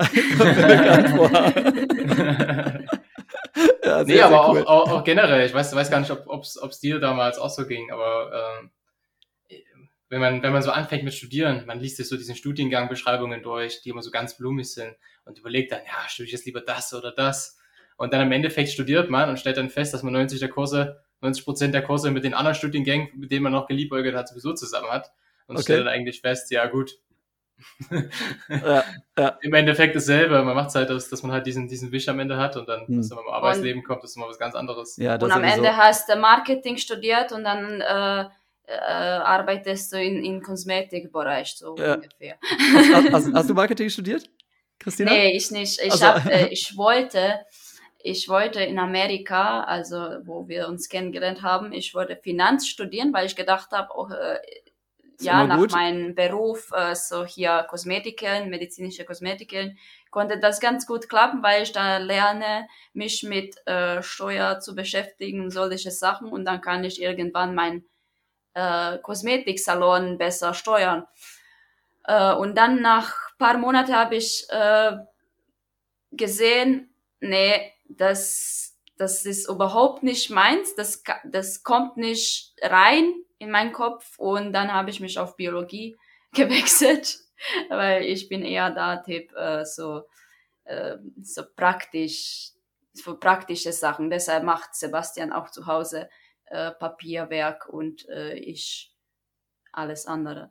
Man muss sowieso sagen, in Amerika, ähm, die haben das ein bisschen anders gelöst wie bei uns. Ähm, wir haben ja eine, eine, eine Humboldtsche Schulausbildung, also im Abitur muss man ja fast alle Fächer belegen bei uns und hat dadurch zu dem Zeitpunkt die größte, den größten allgemeinen Wissensstand. In Amerika ist es ein bisschen anders. Da kann man zum Beispiel in der Highschool äh, ja, wenn man ganz krass drauf ist, glaube ich, schon in der achten Klasse Mathe abwählen. Okay, gute Idee. Ja. ja. Kein, kein, Wunder, dass da nachher so komische Präsidenten zum. Äh äh, na, oder, und dann dafür ist es im Studium so, dass man halt dann gezwungen mhm. wird, gerade die ersten zwei Jahre, äh, muss man doch viel mehr allgemeine Kurse belegen. Ähm, und äh, man tut sich dann, hat dann im ersten Semester nur so ein paar Schnupperkurse von dem, was man sozusagen als, als Hauptfach gewählt hat, als, als Studienrichtung gewählt hat. Und dann nach dem zweiten oder dritten Semester muss man dann festlegen, richtig, äh, was man dann halt halt wählt. Und dann bei Christina war es halt so gewesen, ich hatte einen Einführungskurs gehabt für, für Wirtschaft oder die ersten Einführungskurse und dann hat dann schnell festgestellt, okay. das war, war nicht so cool. ja, ich hatte, ich hatte im ersten Semester, denke ich, äh, ja, so Mathematik, Religion und äh, Business, International Business oder sowas und dann noch Englisch und äh, äh, die, die, die, nee, nicht Psychologie, sondern äh, ja, irgendwas anderes und äh, ja, das, das kommt, da kommt man erst und denkt sich, oh, das habe ich eigentlich alles jetzt in, in, in Highschool, also zu Hause schon gelernt. Jetzt muss ich das einfach nur in Englisch lernen. Und mhm. ähm, ja, in Amerika ist das anders. Das, das ist viel leichter und man kann sich ja auch mehr auf, auf Training und so konzentrieren. Und das war, war das auch mein Wahl, dort zu studieren. Äh, ja. Aber ja, schwanger zu werden, das habe ich nicht im Plan gehabt. Und dann, so, so. dann kam ja, es war, nach. War, war, auch ganz schön früh, ne, mit 20. Wann, wann, wann? Da habt ihr auch echt. Ich war, ich war da noch, noch 19, 19 und sogar. mit 20 Wahnsinn. dann, 20 dann äh, kam ja. das Kind auf die Welt und äh, ja, Hat sich einiges äh, geändert. das war ein Schock, das war ein Schock. Erstmal, ich konnte kein Deutsch, ich konnte nur Hallo und auf Wiedersehen sagen.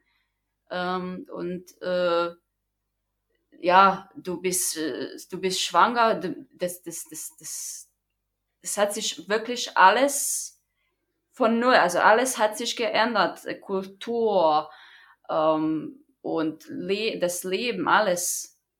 Ja. Ich, ich, ich glaube, das müssen wir noch so ein bisschen aufdröseln. Ja, auf, auf, auf, auf jeden Fall, wollte ich auch gerade sagen. Das, das geht mir jetzt alles ein bisschen zu schnell, ne? Auf einmal ist das geht da. ähm, aber ich, ich frage erst noch mal, weil da möchte ich tatsächlich gerne noch länger drüber quatschen. Bis wann hattet, hattet ihr noch mal Zeit? Sag mal, was 10.30 Uhr oder 11.30 Uhr? Bevor ich 11 auf die 11 Uhr. Ah, oh, super, super. Oh, ich werde hier schon ganz nervös, weil ich so viele, alleine aus dem Gespräch schon wieder so viele Sachen habe, die ich unbedingt noch bequatschen möchte. Dann haben wir noch über eine Stunde Zeit. Das ist gut und nicht nur noch äh, 10 Minuten. Für alle, die jetzt draußen zuhören. Ja, Jan äh, ist immer nervös, ne, wenn er nicht so lange quatschen darf, wie er will und so viele Fragen stellen darf, wie er will. Gut, dass wir genug Zeit haben. Also, ja, ähm, kennengelernt in den USA. Ja, wozu das dann letzten Endes geführt hat, das wissen wir mittlerweile. wie, wie, wie ist es dazu überhaupt gekommen? Seid ihr auch tatsächlich beide wegen des Sports in die USA gegangen? Denn ich hatte das hier häufiger schon mal als Thema, dass es eben da diese Scholarships halt auch gibt, dass es einfach tolle Sportfördersysteme gibt, wo man ähm, Ausbildung und eben Lauferei miteinander verbinden kann. Und vielleicht fangen wir noch ein bisschen früher an, weil, ne, also hier aus, aus Deutschland hatte ich jetzt mittlerweile eine Kandidatin, aber Christina, du bist ja in Kroatien groß geworden. Ähm, wie, wie war das denn mit Sport da vor Ort und ähm, in, in welcher Region? Vielleicht kennt das sogar der ein oder andere aus dem ich, Urlaub hier irgendwo, wo, wo du da aufgewachsen bist, keine Ahnung. Muss es, ich muss es äh, erwähnen, äh, also in, im Moment ist in Kroatien äh, Forderung, deutlich besser wie in Deutschland. Vielleicht auch, weil wir weniger Athleten haben, aber äh, ich wurde da ganz gut unterstützt, in, als ich da war, also ähm, in U, U16, U18, U20 Athlet. Ähm, und ähm, nach, nach äh, 12. Klasse geht es dann zum Studium und da, da fängt's an, entweder machst du Sport oder konzentrierst dich auf, auf das Studium. Äh, weil beides kannst du dort nicht, also vielleicht auch in Deutschland auch etwas schwieriger äh, zu studieren. Nicht wahr, Sebastian? ja, in, durch Kommt normal. drauf an, wie man es verkauft. genau. Ich Durch sag noch mal normalen kurz, Weg. ein 21 Semester habe ich bei meinem Physikstudium, ne? Das verrate ich heute. So, so weit, weiter bitte. Ja, durch, durch normalen Leben, also so Studium und Training geht überhaupt nicht, weil du dort, ähm, ja, du hast dort keine Sponsoren. Äh, Forderung ist äh, gut, wenn du die Leistung bringst, aber mit Studium geht das überhaupt nicht. Deshalb habe ich mich entschieden, ähm, mit äh, 18 damals nach Amerika, ähm, weil ich dort weiter meinen Sport treiben konnte und äh, Studium ist deutlich leichter.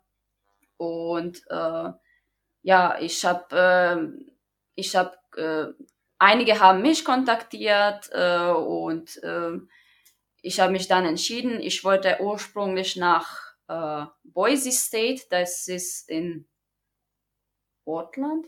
Keine Ahnung. Da, ja, am Westen von Amerika. Ja. Aber da hat mir ein Prozent in Englisch gefällt. Von, von deinen Zensuren her oder was? Oder was heißt man, muss fürs, fürs College in Amerika ähm, SAT, äh, SAT Ja, genau, oder diesen ACT Test da machen. Test machen Mhm. und dann wird nochmal verlangt von manchen Colleges, wenn man, äh, wenn Englisch nicht deine Muttersprache ist, dass man nochmal Ja. einen Englisch-Test machen muss. Ah ja, okay. ja, und bei diesen äh, ECT äh, hat mir ein Prozent gefehlt und konnte nicht nach Boise State. Äh, und dann hat sich ein Trainer gemeldet aus Iona College und er hat mir gesagt, na ja, das, das, das schaffen wir schon, du kommst einfach zu uns. Und das war nur dann einzige Möglichkeit noch. Und ich wollte nicht nochmal Test machen, weil das auch viel Geld gekostet hat und meine Eltern waren nicht so reich.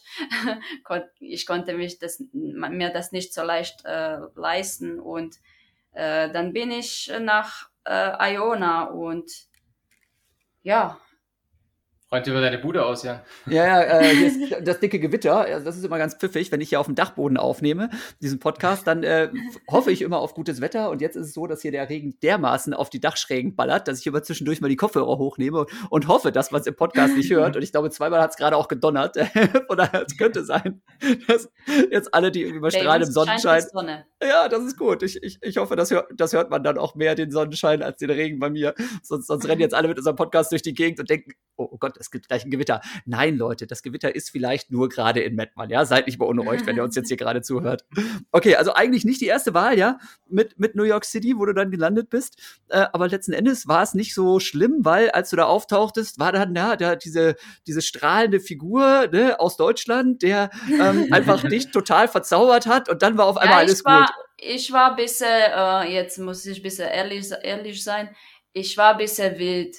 Und äh, ja, ich habe Sebastian gesehen und äh, ja, er sah so charmant aus und ich dachte mir, oh, er ist clever, er ist, ja, äh, er ist auch Läufer, das, das, konnte ganz gut passen und äh, dann habe ich, äh, ich war die, so eine Frau, die die ersten Schritte macht und dann, ähm, ja, habe ich angefangen zu texten und so und äh, Ja, ich war, ich war, ich war, hat nicht lange gedauert und äh, sind wir nach Deutschland gezogen. Ja, nochmal, nochmal, um es noch mal ein bisschen zurück aufzudrösen. Also zu dem Zeitpunkt, Christina, die kam hin, äh, ein Jahr später als ich. Also ich war zu dem Zeitpunkt, als sie dorthin kam, schon im dritten Semester in New York. Wa warum bist du da gelandet? Äh, auch, also ich hatte damals nach, äh, in dem Jahr, in dem ich mein Abitur gemacht hatte, ich habe so ein bisschen halt geliebäugelt, bleibst du in Deutschland, gehst du dorthin, gehst du dahin, so ein bisschen umgehört, verschiedene Sachen angeguckt.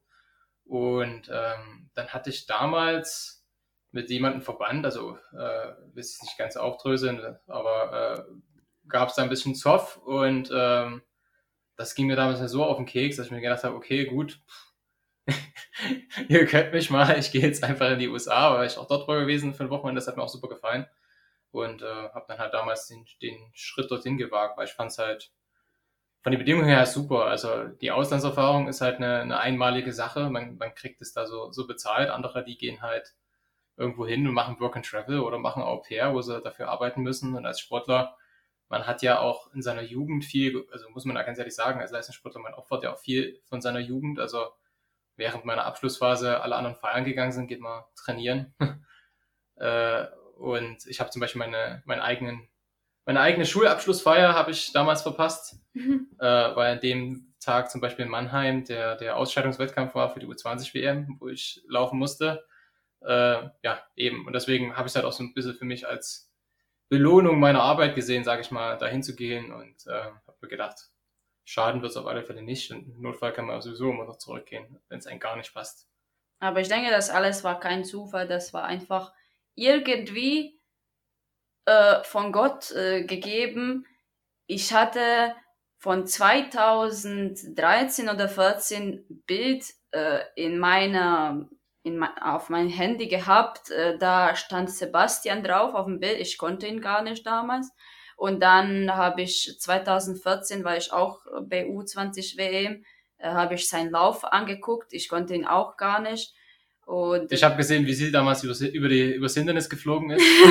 ich habe ja, ich habe Hindernis gemacht und äh, äh, ja bei der U20 WM damals in, in Oregon in USA äh, hatte ich beidseitig Plantarfaszitis. Ich war so nervös und dann nochmal über die normale Balken äh, drüber gefallen. Äh, in, in, in Zielgerade, es ist so auf, auf die Zielgerade und dort war es noch äh, äh, stand noch, noch mehr Publikum und äh, dann habe ich mir gedacht, oh, jetzt haben mich alle gesehen und äh, bin trotzdem weitergelaufen. Das war schon nach 900 Meter bin ich hingefallen und habe es trotzdem ge gefinisht, ja. Er hat mich auch gesehen und äh, dann ein Jahr später kam ich nach Amerika und dann haben wir uns äh, erstmal offiziell kennengelernt. Genau. Und dann, äh, ja, sie hat die, die ersten Schritte gemacht. Ich war am Anfang eher noch zurückhaltend, weil ich mir gedacht habe, ich habe schon vorher gesagt, bevor wir die Aufnahme gestartet haben, so meine Einstellung zu, zu Kroatien war immer so gewesen, dass ich da nie im Leben hin will, weil mir da viel zu viele deutsche Touristen sind.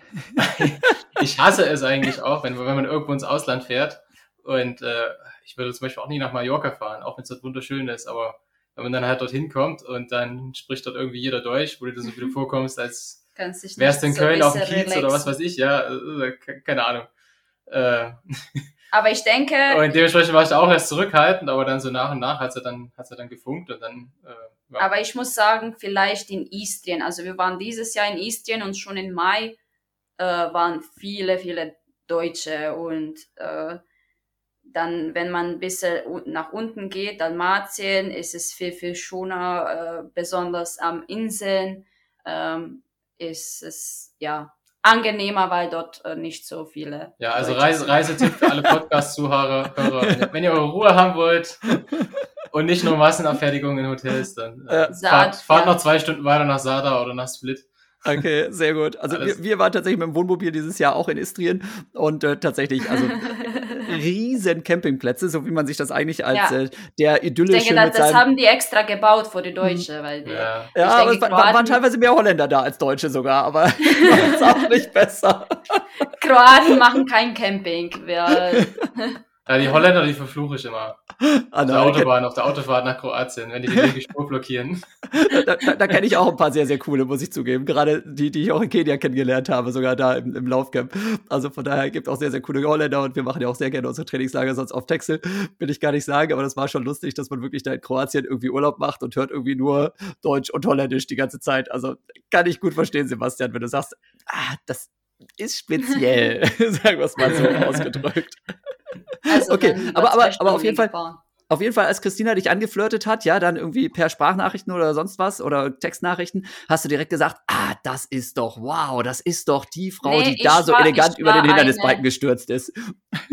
Ich war, ich war verrückt und ich war überhaupt nicht seins und bist weird und solche Sachen. Sie war auch sehr ruhig gewesen, weil ihr Englisch am Anfang noch nicht so gut war. Und Ja, ich stand da erste zwei, drei Monate und ich konnte es, ich konnte es nicht, also ich, ich war nach einem Satz schon verloren und dann stand ich nur da und okay, auf Wiedersehen. Ja, irgendwann kommt man mit Und dann ist- ist es auch ja auch noch weiter. dann ist ja nochmal ein ganz anderer Kulturkreis Mhm. äh, als jetzt für uns. Äh, ja, also wie gesagt, halt am Anfang noch so meine Bedenken gehabt, eher so ein bisschen, ich so ein bisschen zurückhaltend gewesen, aber dann so nach und nach hat es dann mehr und mehr gefunkt. Ich sag mal, über das erste Semester und dann Ende des ersten Semesters, kurz vor Weihnachten, äh, waren wir dann halt äh, zusammen und äh, ja, war dann auch recht schnell unzertrennlich. Also äh, ich bin heimgeflogen kurz vor Weihnachten, sie nach Kroatien und dann irgendwie bis Neujahr war sie dann schon in Deutschland bei mir gewesen. in Trier. Jetzt hier, ja. Hast du Silvesterlauf zusammen gefeiert? Ja, Ja, ich konnte nicht beide mitlaufen, weil ich, noch, weil ich noch verletzt war. Äh, Ah, okay. Ich Ja, wollte ich- mitlaufen, aber ich war, ja, ich, ich kam ja so plötzlich nach, nach äh, Deutschland. Äh, ich habe auch nicht geplant. Wir sind nicht gelaufen, aber seine Familie ist nach Trier. die sind Ah, dort okay. gelaufen, ja, aus meiner Familie und haben wir Okay. aus, aus Familie schon damals immer viel zusammen gemacht. Aha. Und äh, Sport immer eine zentrale Rolle gespielt bei uns in der Familie. Ja. Und äh, ja, und dann halt ein paar Wochen später, als wir dann wieder in Amerika waren, war es dann auch schon soweit. dass dann halt Christina ungeplant schwanger war. Ähm, und äh, das hat er, das hat dann erstmal natürlich äh, Er war, er war zu sehr verliebt und äh, ja, deshalb hat es so schnell geklappt. Genau. hab, hab, hab also nicht, nur- nicht, nur- nicht nur Lauftraining zusammen gemacht, ja, wie es aussieht. ja. So, so. Und, und wie, wie war das zum Beispiel? Also für euch sicherlich, glaube ich mal, ähm, eine ziemliche Überraschung, aber wie war das dann auch zu Hause? Ähm, haben die nicht auch alle erstmal gesagt, um Gottes Willen, was macht ihr da? Jetzt ist, Ich hatte, ich hatte am meisten Angst von meinem Vater, weil er ein bisschen so streng, strenger ist als meine Mutti. Mit meiner Mutti habe ich viel Zeit verbracht und ich dachte, ja, meine Mutti wird sich freuen. Sie kann ich auch eher sagen, aber Vater hatte ich ein bisschen, so ein bisschen so Respekt und Angst. Und äh, es, er hatte schon viel eher gesagt zu seinen Eltern und was er so weitermachen will aber ich erst vielleicht einen Monat, einen Monat oder sechs Wochen später habe ich zu meiner Mutti gesagt und sie, es war andersrum. Sie war, sie hat gesagt, nein, du, du sollst äh, dort bleiben in Amerika, ich komme auch hin, ich werde mich auch um das Kind kümmern und du musst weiter äh, dein, dein Studium äh, machen und so und äh, so und mein Vater hat gefeiert. Ah. ja, er war, er war glücklich, weil er wieder nach, äh, was weiß ich, nach 16 Jahren wieder ein Enkelkind bekommen hat und äh, Oder zumindest auf dem Weg war, ja. ja, Ja. auf dem Weg war. Und dann, als ich nach einigen Monaten gesagt hat, das ist ein Junge, dann war er schon betrunken und, äh, und dann kam er auf die, auf die Welt. Oh, der sieht aus wie ich. Oh, und ist sofort nach Deutschland gefahren und äh, er war, er ist immer noch stolz. Ja, nach, nach, er, er spricht auch nur ganz gebrochen Deutsch und Englisch. Und Ja. äh, also gibt es da schon oftmals Kommunikationsprobleme zwischen mir und ihm. Aber er hat dann sein, er, er macht seinen eigenen Wein. Er hat so ein kleines, kleines Häuschen, kleines Ferienhäuschen auf dem Berg. Also ganz einfach, nicht Ferienhäuschen hier so wie Villa, sondern ganz einfache Hütte ohne fließend Wasser und ohne, ohne Stromanschluss. Hat sich alles selber gebaut. ja, und dann hat er halt da seinen Wein mitgebracht. Und umso mehr wir getrunken haben, umso besser haben wir uns verstanden. an dem Abend. Sehr cool. Ja, nee, aber noch, um nochmal zurück zu rewinden, äh, weil wir schon wieder Thema. Ja. Geht schnell heute. Es sind Ja. so viele gute Themen. Ja, ich, ich hab's, ich hab's, hab's meinen Eltern halt dann damals, äh, ja, halt dann rechtzeitig gesagt, nachdem ich mich erstmal so selber so ein bisschen gesammelt habe, ähm, nach ein, zwei Tagen und ja, also ich muss meine, meine Mutter bis heute noch zugute halten, dass es am Telefon erstmal mit viel Fassung genommen hat. ähm, natürlich gab's dann. Äh, Sie den- liebt mich jetzt, aber damals hat sie gesagt, Ja, du auch. nee, Die beiden waren damals. Meine Mutter hat gemeint, ah, mit, ja, äh, mit, mit, mit Christina wäre wär ich wahrscheinlich nie so zusammen, nie, also nie so auf einen Nenner kommen. Christina hat selber meine Mutter gesagt und ich dann so Ups. zwischendrin. ja, das, es war halt damals, muss man auch sagen, so äh, emotional. Äh, nicht immer eine einfache Zeit. Ja, äh, das, das, das kam so plötzlich. weil es so plötzlich einmal. kam, es ist ja mit einmal, es sind ja sehr viele Weichen zu stellen, das stellt ja dein ganzes Leben auf den Kopf, ähm, weil man ist ja so als, ja, Ich wollte nach Kroatien sehen. Ja, man ist ja so sein Studentenleben und äh, erst wenige Wochen zusammen und dann auf einmal ist da ein Kind auf dem Weg und man, man, man äh, ja, muss dann halt so irgendwie seine, seine Weichen im Leben ganz neu stellen und auf einmal vieles organisieren. Wir mussten ja auch auf einmal von heute auf morgen viel verantwortungsbewusster, verantwortungsvoller sein, ähm, was ja auch auf einmal eine, eine, ganz andere Rolle ist. Und äh, hallo. Das auch immer wegen mir, Heike. Du, du kannst leider nichts hören, weil du hier die Kopfhörer nicht drauf hast. aber- Nass geworden. Oh, schön. Ja, Hei- Heike ist gerade durch den Regen gerannt. Also für alle, die jetzt zuhören, liebe Leute, ja, also das funktioniert dann so, dass zwischendurch dann meine Frau hier reinkommt, klitschnass ist von dem berühmten Regen, über den wir gerade gesprochen haben. Das sieht richtig gut aus. Aber Mika abgeholt, ja, unser Kleinster, also wir haben, wir haben drei Kinder mittlerweile und der Kleine ist, äh, wird jetzt, was haben wir denn heute? In drei Tagen wird er ein Jahr alt ähm, und Oh. der macht gerade Kindertagesstätte, die Eingewöhnungsphase. Ganz, ganz spannend, ne? Also darf äh, mal eine halbe Stunde mit der Mama zusammen, dann eine Stunde mit der Mama zusammen und heute das erste Mal, ich glaube, anderthalb Stunden ganz alleine da bleiben. Äh, und jetzt hat Heike ihn abgeholt und es äh, hat anscheinend immer noch ziemlich stark geregnet. So. ja, aber wir, wir haben, ähm, anders als ihr, bei uns äh, war es eher schon fast sehr spät, als das erste Kind unterwegs war. Ähm, auch nicht der beste Weg, muss ich so im Nachhinein sagen. Also ich habe immer gesagt, so oh, während der Leistungssportzeit, das kriege ich irgendwie alles nicht gemanagt. Äh, da da habe ich tatsächlich auch Schiss gehabt davor, das irgendwie so zu vereinbaren. Und das war unter anderem ein Grund dafür, dass wir auch erst, das muss ich mal Ich nachrechnen, mit 38 Ja. bin ich, glaube ich, Papa geworden das erste Mal. Aber schon eine andere Nummer als will- bei euch. Ja, das ist, das ist typisch bei Läufer, besonders bei Läuferinnen, dass sie immer also Karriere haben und Karriere und Karriere und das nächste und das nächste und das nächste. Ich will irgendwann mein Buch äh, fertig schreiben und äh, irgendwie die, die Läuferinnen äh, motivieren, dass man sein Leben nicht planen kann und ähm, ja, das, wenn wenn wenn es passiert, passiert, aber ähm, auch mit dem Kind kann man trotzdem gute Ergebnisse erzielen. Ich sag mal, es, es hängen ja auch immer so viele ähm, äh, ge- ja, gesellschaftliche, ich will jetzt nicht Vorurteile sagen, aber so, so ja, diese, diese Vorstellungen, die so transferiert werden, auch durch Filme und so weiter und so fort. Und ähm, da ist ja gerade in den letzten Jahren auch viel durch Amerika so, so rübergekommen, so nach dem Motto, ja, man will erstmal studieren und dann will man erstmal ein paar Jahre arbeiten und sich was, zu- Ja. was zur Seite legen, vielleicht möglichst schon Ja. ein Haus bauen und dann, dann Kinder haben. So ist ja immer die Vorstellung. So war auch bei mir ursprünglich die Vorstellung gewesen. Deswegen war es halt auch für mich erstmal so, Ja, wir hatten null. als es so, so passiert ist, ja, man, man hat so null, man ist da überhaupt noch so gar nicht da, wo man eigentlich so es mal ursprünglich geplant hat, wo man vielleicht mal da sein will, wenn man Kinder haben möchte. Und ähm, Aber das ist auch eine, in, im, im Kopf eine Vorstellung. Also wenn man sagt, ich will das und ich mache das und ich, äh, das, das muss irgendwie funktionieren, dann funktioniert das auch und da es wird immer besser und äh, ja, ja, man muss halt, einfach viel, viel hart, also man muss hart arbeiten. ja, man, man muss halt einfach, ähm, ja, wenn man, wenn man halt, sag ich mal, also es bestand ja damals vor eine ganze Reihe größere und kleinere Probleme und man muss halt dann einfach irgendwo anfangen. Also halt einfach Schritt für Schritt ein Problem nach dem anderen abarbeiten, versuchen halt die, die, die Herausforderung, äh, wie sie auf einen zukommt, da Aber ich zu denke, meistern. ich denke, hier, so wie es ist, ist es vielleicht besser für mich, weil das ist auch eine kleine oder größere Ablenkung und ich bin viel schneller geworden nach der Schwangerschaft. Also ich bin vorher äh, 37, mit 16 bin ich äh, zum ersten Mal 10 Kilometer gelaufen, ich bin 37,06 gelaufen. Mein allererster Lauf auf die Bahn, ganz alleine. Und in Kroatien, ja, das ist normal, weil wir keine Konkurrenz dort haben. Und äh, dann sechs Monate nach der Schwangerschaft mit, mit nicht so viel Training bin ich schon 35-0 gelaufen. Also hat auch seine Vorteile. Ja, also ich sag mal so, dass, dass man in dem Alter noch schneller wird, ähm, muss nicht unbedingt daran liegen, dass man ein Kind gekriegt hat. Ähm, aber tatsächlich ist es ja so, also äh, auch wieder, wenn, wenn wir darüber reden, also ich hatte eben tatsächlich auch, äh, hätte größte Bedenken gehabt, ob das irgendwie mit, mit Hochleistungssport und irgendwie Kindern funktioniert. Ähm, jetzt, nachdem drei Kinder da sind, habe ich erst recht größte Bedenken, dass das äh, nicht funktioniert hätte bei uns.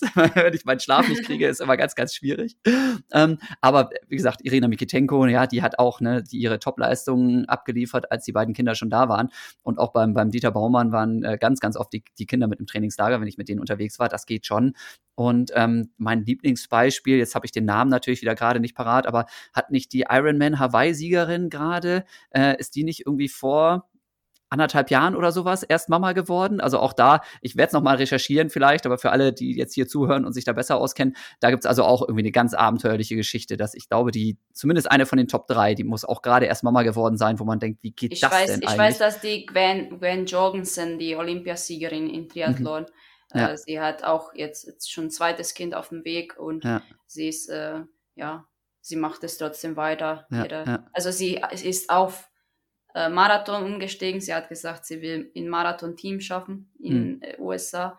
Aber ja, äh, die Konkurrenz ist ja auch äh, Ja, in den USA viel, viel stärker. Und aber es, es läuft trotzdem. Also Ja, also ich glaube, man muss, man muss halt wirklich dann auch zugeben, äh, dass das nicht ohne ein sehr, sehr gutes Umfeld einfach funktioniert, was ja auch bei Umfeld euch. Und Genau. ähm, einfach, einfach die Wille und einfach sagen, ich mache das jetzt. Hm. Und, Ja. und, ein Stück weit muss man sich auch selbst so ein bisschen ähm, die, die, die Angst davor nehmen. Es ist ja, mit viel, Ja. Wie, wie mit vielen Sachen im Leben. Ähm, ja, ich würde ich ziehe immer gerne einen Vergleich zu Mathe in der Schule, weil das ja auch so. so Jetzt bin ich ja mal Menschen gespannt. Naja, wenn, man- wenn man in der, in der Schule irgendwie in der, in der äh, keine Ahnung, siebten Klasse das erste Mal mit, mit Thermoformungen und Gleichungen anfängt, dann, dann kommt es dann auch so ultra kompliziert vor. Und dann ein paar Jahre später ist man dann in der Sekundarstufe 2 angefang- angelangt, wo man dann mit, mit Ableitungen und was weiß ich noch alles konfrontiert wird. Ähm, und dann ist das irgendwie auch nicht mehr so ein großes Problem. Es ist halt einfach, ähm, wenn man das erste Mal mit, mit, mit Sachen, ähm, ja, die halt erstmal auf den ersten Blick schwer wirken, konfrontiert wird, auch, auch wie mit einem Marathon zum Beispiel. Ja, ich wollte es gerade sagen. Dann, äh, Nächste Parallele. Genau, ja. das ist auch wieder, wieder, wieder gute Brücke geschlagen. Ähm, dann, dann kommt das dann immer erstmal ultra schwer vor, aber dann, wenn man sich halt gut darauf vorbereitet, so Stück für Stück äh, das Problem in kleinere Häppchen aufteilt, dann Ja, wie man man, das auch irgendwie hin. wie man oft sagt, äh, 50 Prozent äh, liegt im Kopf. Also das äh, ist nicht viel äh, Training oder irgendwas. Das ist einfach die Umstellung, also im, Kopf, wie man sich das alles vorgestellt hat. Und Ja, macht. wenn wenn es dann funktionieren muss, dann funktioniert es irgendwie, ne? Und dann ist man auf einmal dazu zu sagen, Sachen fähig, die man sich vorher tatsächlich einfach nicht vorstellen konnte, ne? Also, ich glaube so. ja. Wahrscheinlich. Ja, viele, viele haben auch bei euch dann auch? gesagt, äh, ja, du wirst jetzt Mama und das mit, mit Leichtathletik wird's nicht mehr. Und dann, als ich schwanger geworden bin und dann bin ich trotzdem ein bisschen so getrabt immer noch und so gemacht nach Gefühl. Und danach habe ich, also nach Geburt habe ich einfach gedacht, oh, jetzt hast du irgendwie, das, das musst du irgendwie deine Energie irgendwie rauskriegen und ich habe ange äh, sehr früh angefangen wieder zu trainieren. Also nicht sofort mit Laufen, aber äh, aufgebaut mein Körper und dann angefangen zu laufen und ich hat, ich musste, ich musste laufen und ich musste mich ja kaputt machen und dann äh, plötzlich bin ich viel schneller gelaufen. Ja. Der, Verrückt. der, der, der, der coolste Moment für, für also sportlich, äh, für mich, aber ich glaube auch für uns, war gewesen, als wir es, äh, nachdem 2016 Jonathan auf die Welt kam im Oktober und wir wieder beide versucht haben, wieder mehr ins Training reinzukommen und wieder anzufangen, als wir es dann 2017 geschafft haben, uns beide für die U23 EM zu qualifizieren. Und äh, Christine hat damals noch Jonathan äh, an, an der Brust äh, noch, noch Milch Gestillt, gegeben, ja. gestillt, genau. So ist mir das Wort entfallen. Und äh, der, der coolste Moment so war, her, ja. dann, ja. Der coolste Moment war gewesen, als wir da in Frankfurt am Flughafen Statt äh, auf einmal mit unserem, mit unserem Kinderwagen da so vorgeschoben kommen und die ganzen U23-Athleten uns so angucken, so nach dem Motto, ey, scheiße, gehören die mit zu uns? Laufen die auch mit? ist, ist, ist, ist er Trainer oder wer ist das? Geil, das kann ich mir gut vorstellen. Ich, ich, ich glaube, wir waren, wir waren bestimmt so, so hintenrum, waren wir bestimmt Mannschaftsgespräch. Also, auch wenn ich vielleicht mich, mich an, an viele von denen, mit denen ich damals dort, gerade von den anderen Disziplinen nicht mehr ganz so erinnern kann oder mir Ja. den Namen merken kann, ich glaube, wir sind in Erinnerung geblieben. Ja, Ja. Das, das sind doch die mit dem Baby, die Verrückten. Hammer. Oh man, ja klar, gerade bei so einer U23-Veranstaltung äh, dann da, also die, die müssen ja echt alle Bauklötze gestaunt haben, ne? Und dann auch noch ja. beide qualifiziert, ne? Das ist ja, aber wow. Irre. Sehr cool. Aber wie, wie habt ihr das denn damals gemacht? Habt ihr das Baby dann mitgenommen? Weil, also mit Stillen äh, kannst du ja nicht einfach abschieben. Oder ähm, ging das dann auch schon, dass man das dann irgendwie mal für zwei, drei Tage dann irgendwie abgeben konnte? Wie habt ihr das gemanagt? Das, äh, das hat nicht gut äh, am Anfang geklappt, hm. weil ich hatte irgendwie, also ich konnte damals kein Deutsch. Fast, also das war, also ich kam nach Deutschland in August. Wir haben am 30. Äh, Juli geheiratet äh, paar Tage später nach meinen Dokumenten, als, also Name hat sich geändert, mussten wir neue Dokumente machen. Und als die fertig waren, sind wir nach Deutschland gekommen. Und in Oktober kam schon das Baby und ich konnte kein Deutsch und ich habe einfach alles nach Gefühl gemacht und bei mir waren einfach auf dein Körper hören, Instinkte, alles. Und mein Instinkt war, ich will mein Baby jetzt niemand anderen geben. Das, ja. das gehört mir, das, das, jemand anderer macht das vielleicht kaputt und solche Sachen.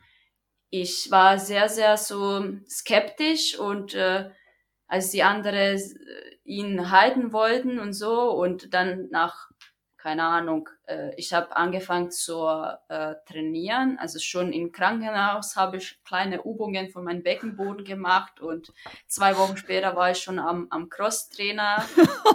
äh, nach einem Monat bin ich schon ein Kilometer gelaufen äh, in fünf Minuten Schnitt und äh, dann bin ich äh, zum, wir haben hier in, in Sie hat damals Nähe, immer am 12. Oktober kam Jonathan auf die Welt und zum Silvesterlauf in Feuerbach war sie dann schon wieder am Start gewesen. um Gottes Willen, um Gottes Willen. Und das war schon ein bisschen so Spaßlauf, weil Sebastian auch dort laufen wollte.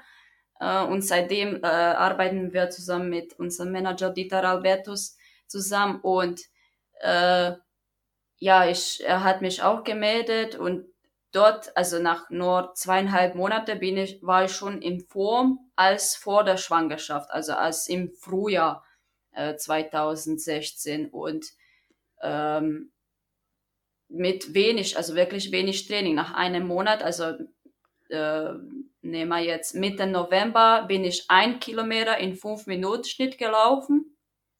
Nach zwei Wochen vielleicht zwei, drei Kilometer, vier Kilometer und dann schon am 1.1. bin ich fünf Kilometer in 3,30 Schnitt gelaufen, ohne Boah. dass ich dieses Tempo angefasst habe im Training. Überhaupt ja. nicht.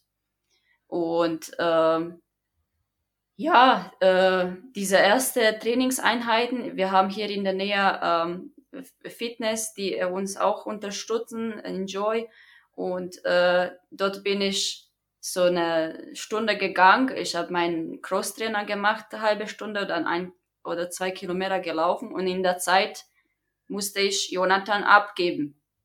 Und diese eine Stunde war mir auch sehr, sehr schwierig und äh, man musste sich um ihn am Anfang nicht mehr, nicht viel kümmern und tragen oder irgendwas, aber war es trotzdem irgendwie von Instinkt. Er hat ja, er hat ja nichts gemacht, als zu futtern und zu schlafen. Er war, ja. war ein sehr einfaches Baby. Super. Aber äh, dafür hat er halt gesüffelt ohne Ende. Also ja. gerade die ersten, ersten Wochen, Monate.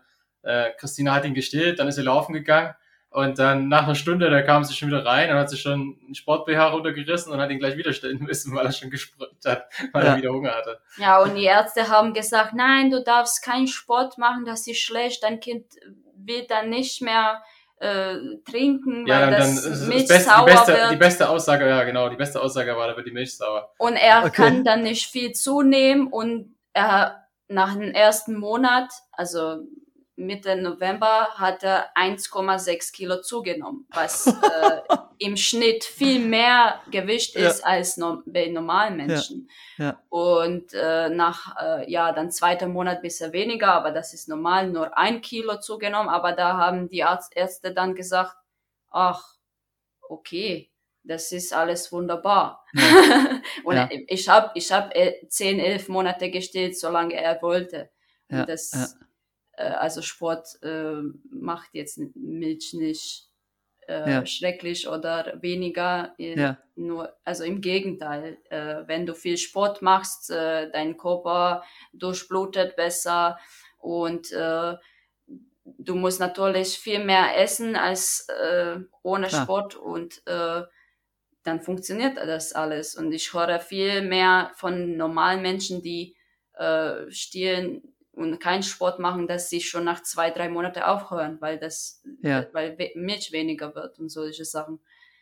Ja, witzig. Ähm, Also ich hätte jetzt auch gedacht, dass der Körper gerade so im Hochleistungssportbereich dann vielleicht wirklich da Probleme hat, weil er einfach irgendwie äh, anderen Fokus setzt. Aber das ist ja klasse, dass das so funktioniert hat. Ähm, ja, aber und ich, nach drei, U3 vier Monaten bin ich Ja. ja. auch in der Woche 180 oder 100 Kilometer gelaufen und äh, trotz alledem, ging. ich konnte bis äh, Au- August st- normal stehen und er hat äh, wirklich normal zugenommen und äh, Ja, ja. keine Probleme gehabt. Genau, Ja. aber kommen wir nochmal zu U23. Genau, wie Ähm, ihr das gelöst? Ja. Genau, damals, damals vor Ort, äh, Christina war im, ist ja damals auch für Kroatien gestartet, die durfte Ja. erst seit diesem Jahr für Deutschland starten. Ähm, war im kroatischen Athletenhotel, ich im deutschen Athletenhotel, die waren auch eine halbe Stunde Taxifahrt auseinander, leider. Ähm, aber wir haben uns dann halt meistens im Stadion getroffen.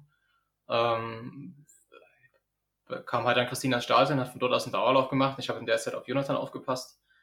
Äh, die eine Variante oder die andere Variante da dann kurz vor den, bevor die Wettkämpfe losgingen, kam dann auch meine Familie von Deutschland nach Polen gefahren, um da halt zuzuschauen und dann haben die halt dann auch mal äh, Jonathan mal, äh, Zwei Stunden beschäftigt. mal zwei Stunden beschäftigt oder gerade vor den Wettkämpfen haben sie ihn auch in den, ich glaube in den Nächten davor, das eine Mal dann auch genommen. Das, Ja. das ging dann, dann auch schon irgendwie, indem er halt dann abgepumpt hat und abgefüllt, die Flaschen. Ja, ja. Aber ansonsten war das wirklich so, das war eine ganz normale, also U23 ist halt für die unter 23-Jährigen, ja, für alle, die jetzt da nicht im Leistungssport sind, ne, für die unter 23-jährigen Athleten. Es gibt ja so verschiedene Altersklassen, gerade so im Nachwuchsbereich auch, nicht nur nachher bei den Senioren, ja, sondern eben natürlich auch in der Jugend, ne, um da Vergleichswerte irgendwie dann auch zu haben, dass man da sich mit, mit Gleichaltigen messen kann. Ähm, das heißt, du warst ganz normal mit eurem Team da im Hotel und hast dann ein Säugling dabei gehabt und dich mit dem Säugling auf dem Arm Also auf Sebastian eine Europameisterschaft vorbereitet. Ja, ich hab's, ich ja, ja, genau. normal gehabt, zum Glück. Ja. Aber ich, aber glaube schon, äh, dass, dass, Christina, dass. Christina den meisten Part hatte da in der Ja, Phase. sie, Ja, Mussten, sie mussten mich mit, mit äh, Physiotherapeutin in, im Zimmer rein tun, weil jetzt äh, von, von anderen Sportlern wäre das äh, bisschen komplizierter, weil er auch, äh, ja, er ist durchgeschlafen, aber es ist trotzdem für Sportler nicht so geil, wenn man das Klar. Baby im Zimmer noch. äh, ja. aber, aber du hast kein hat. Einzelzimmer gehabt. Du hast noch nicht mal, trotz Babys, hast du kein Einzelzimmer gehabt, sondern du hast mit der Physiotherapeutin zusammen auf dem Ja, Zimmer. mit Physiotherapeutin äh, ein bisschen größeres Zimmer gehabt und wir hatten dann äh, ja Kinderbett dort äh, stehen gehabt. Ähm, aber ja, äh, er war ziemlich einfach. Äh, ich habe ihn schon, äh, das war, er war damals acht Monate oder neun Monate alt und schon ab sechs Monate hat er durchgeschlafen. Von daher ähm, hat Okay. er nicht äh, die Physiotherapeutin gestört oder sowas. Okay. Ja, klar, aber man muss ja trotzdem zwischendurch dann mal wickeln und hier mal und dann, und das Ja. dauert ja doch irgendwie alles länger als, als eben ohne Kind und äh, der, der Ja. Fokus ist halt ein anderer, ne? Und dann eine Europameisterschaft da irgendwie vor der Nase zu haben, wo man natürlich Top-Performance abliefern will, oh, au, das, das ist ja schon eine sehr spezielle Challenge, ne? Also heftig, echt, echt heftig einfach. Und äh, jetzt frage ich mal noch mal ganz blöd, wie hast du denn abgeschnitten dann bei der EM?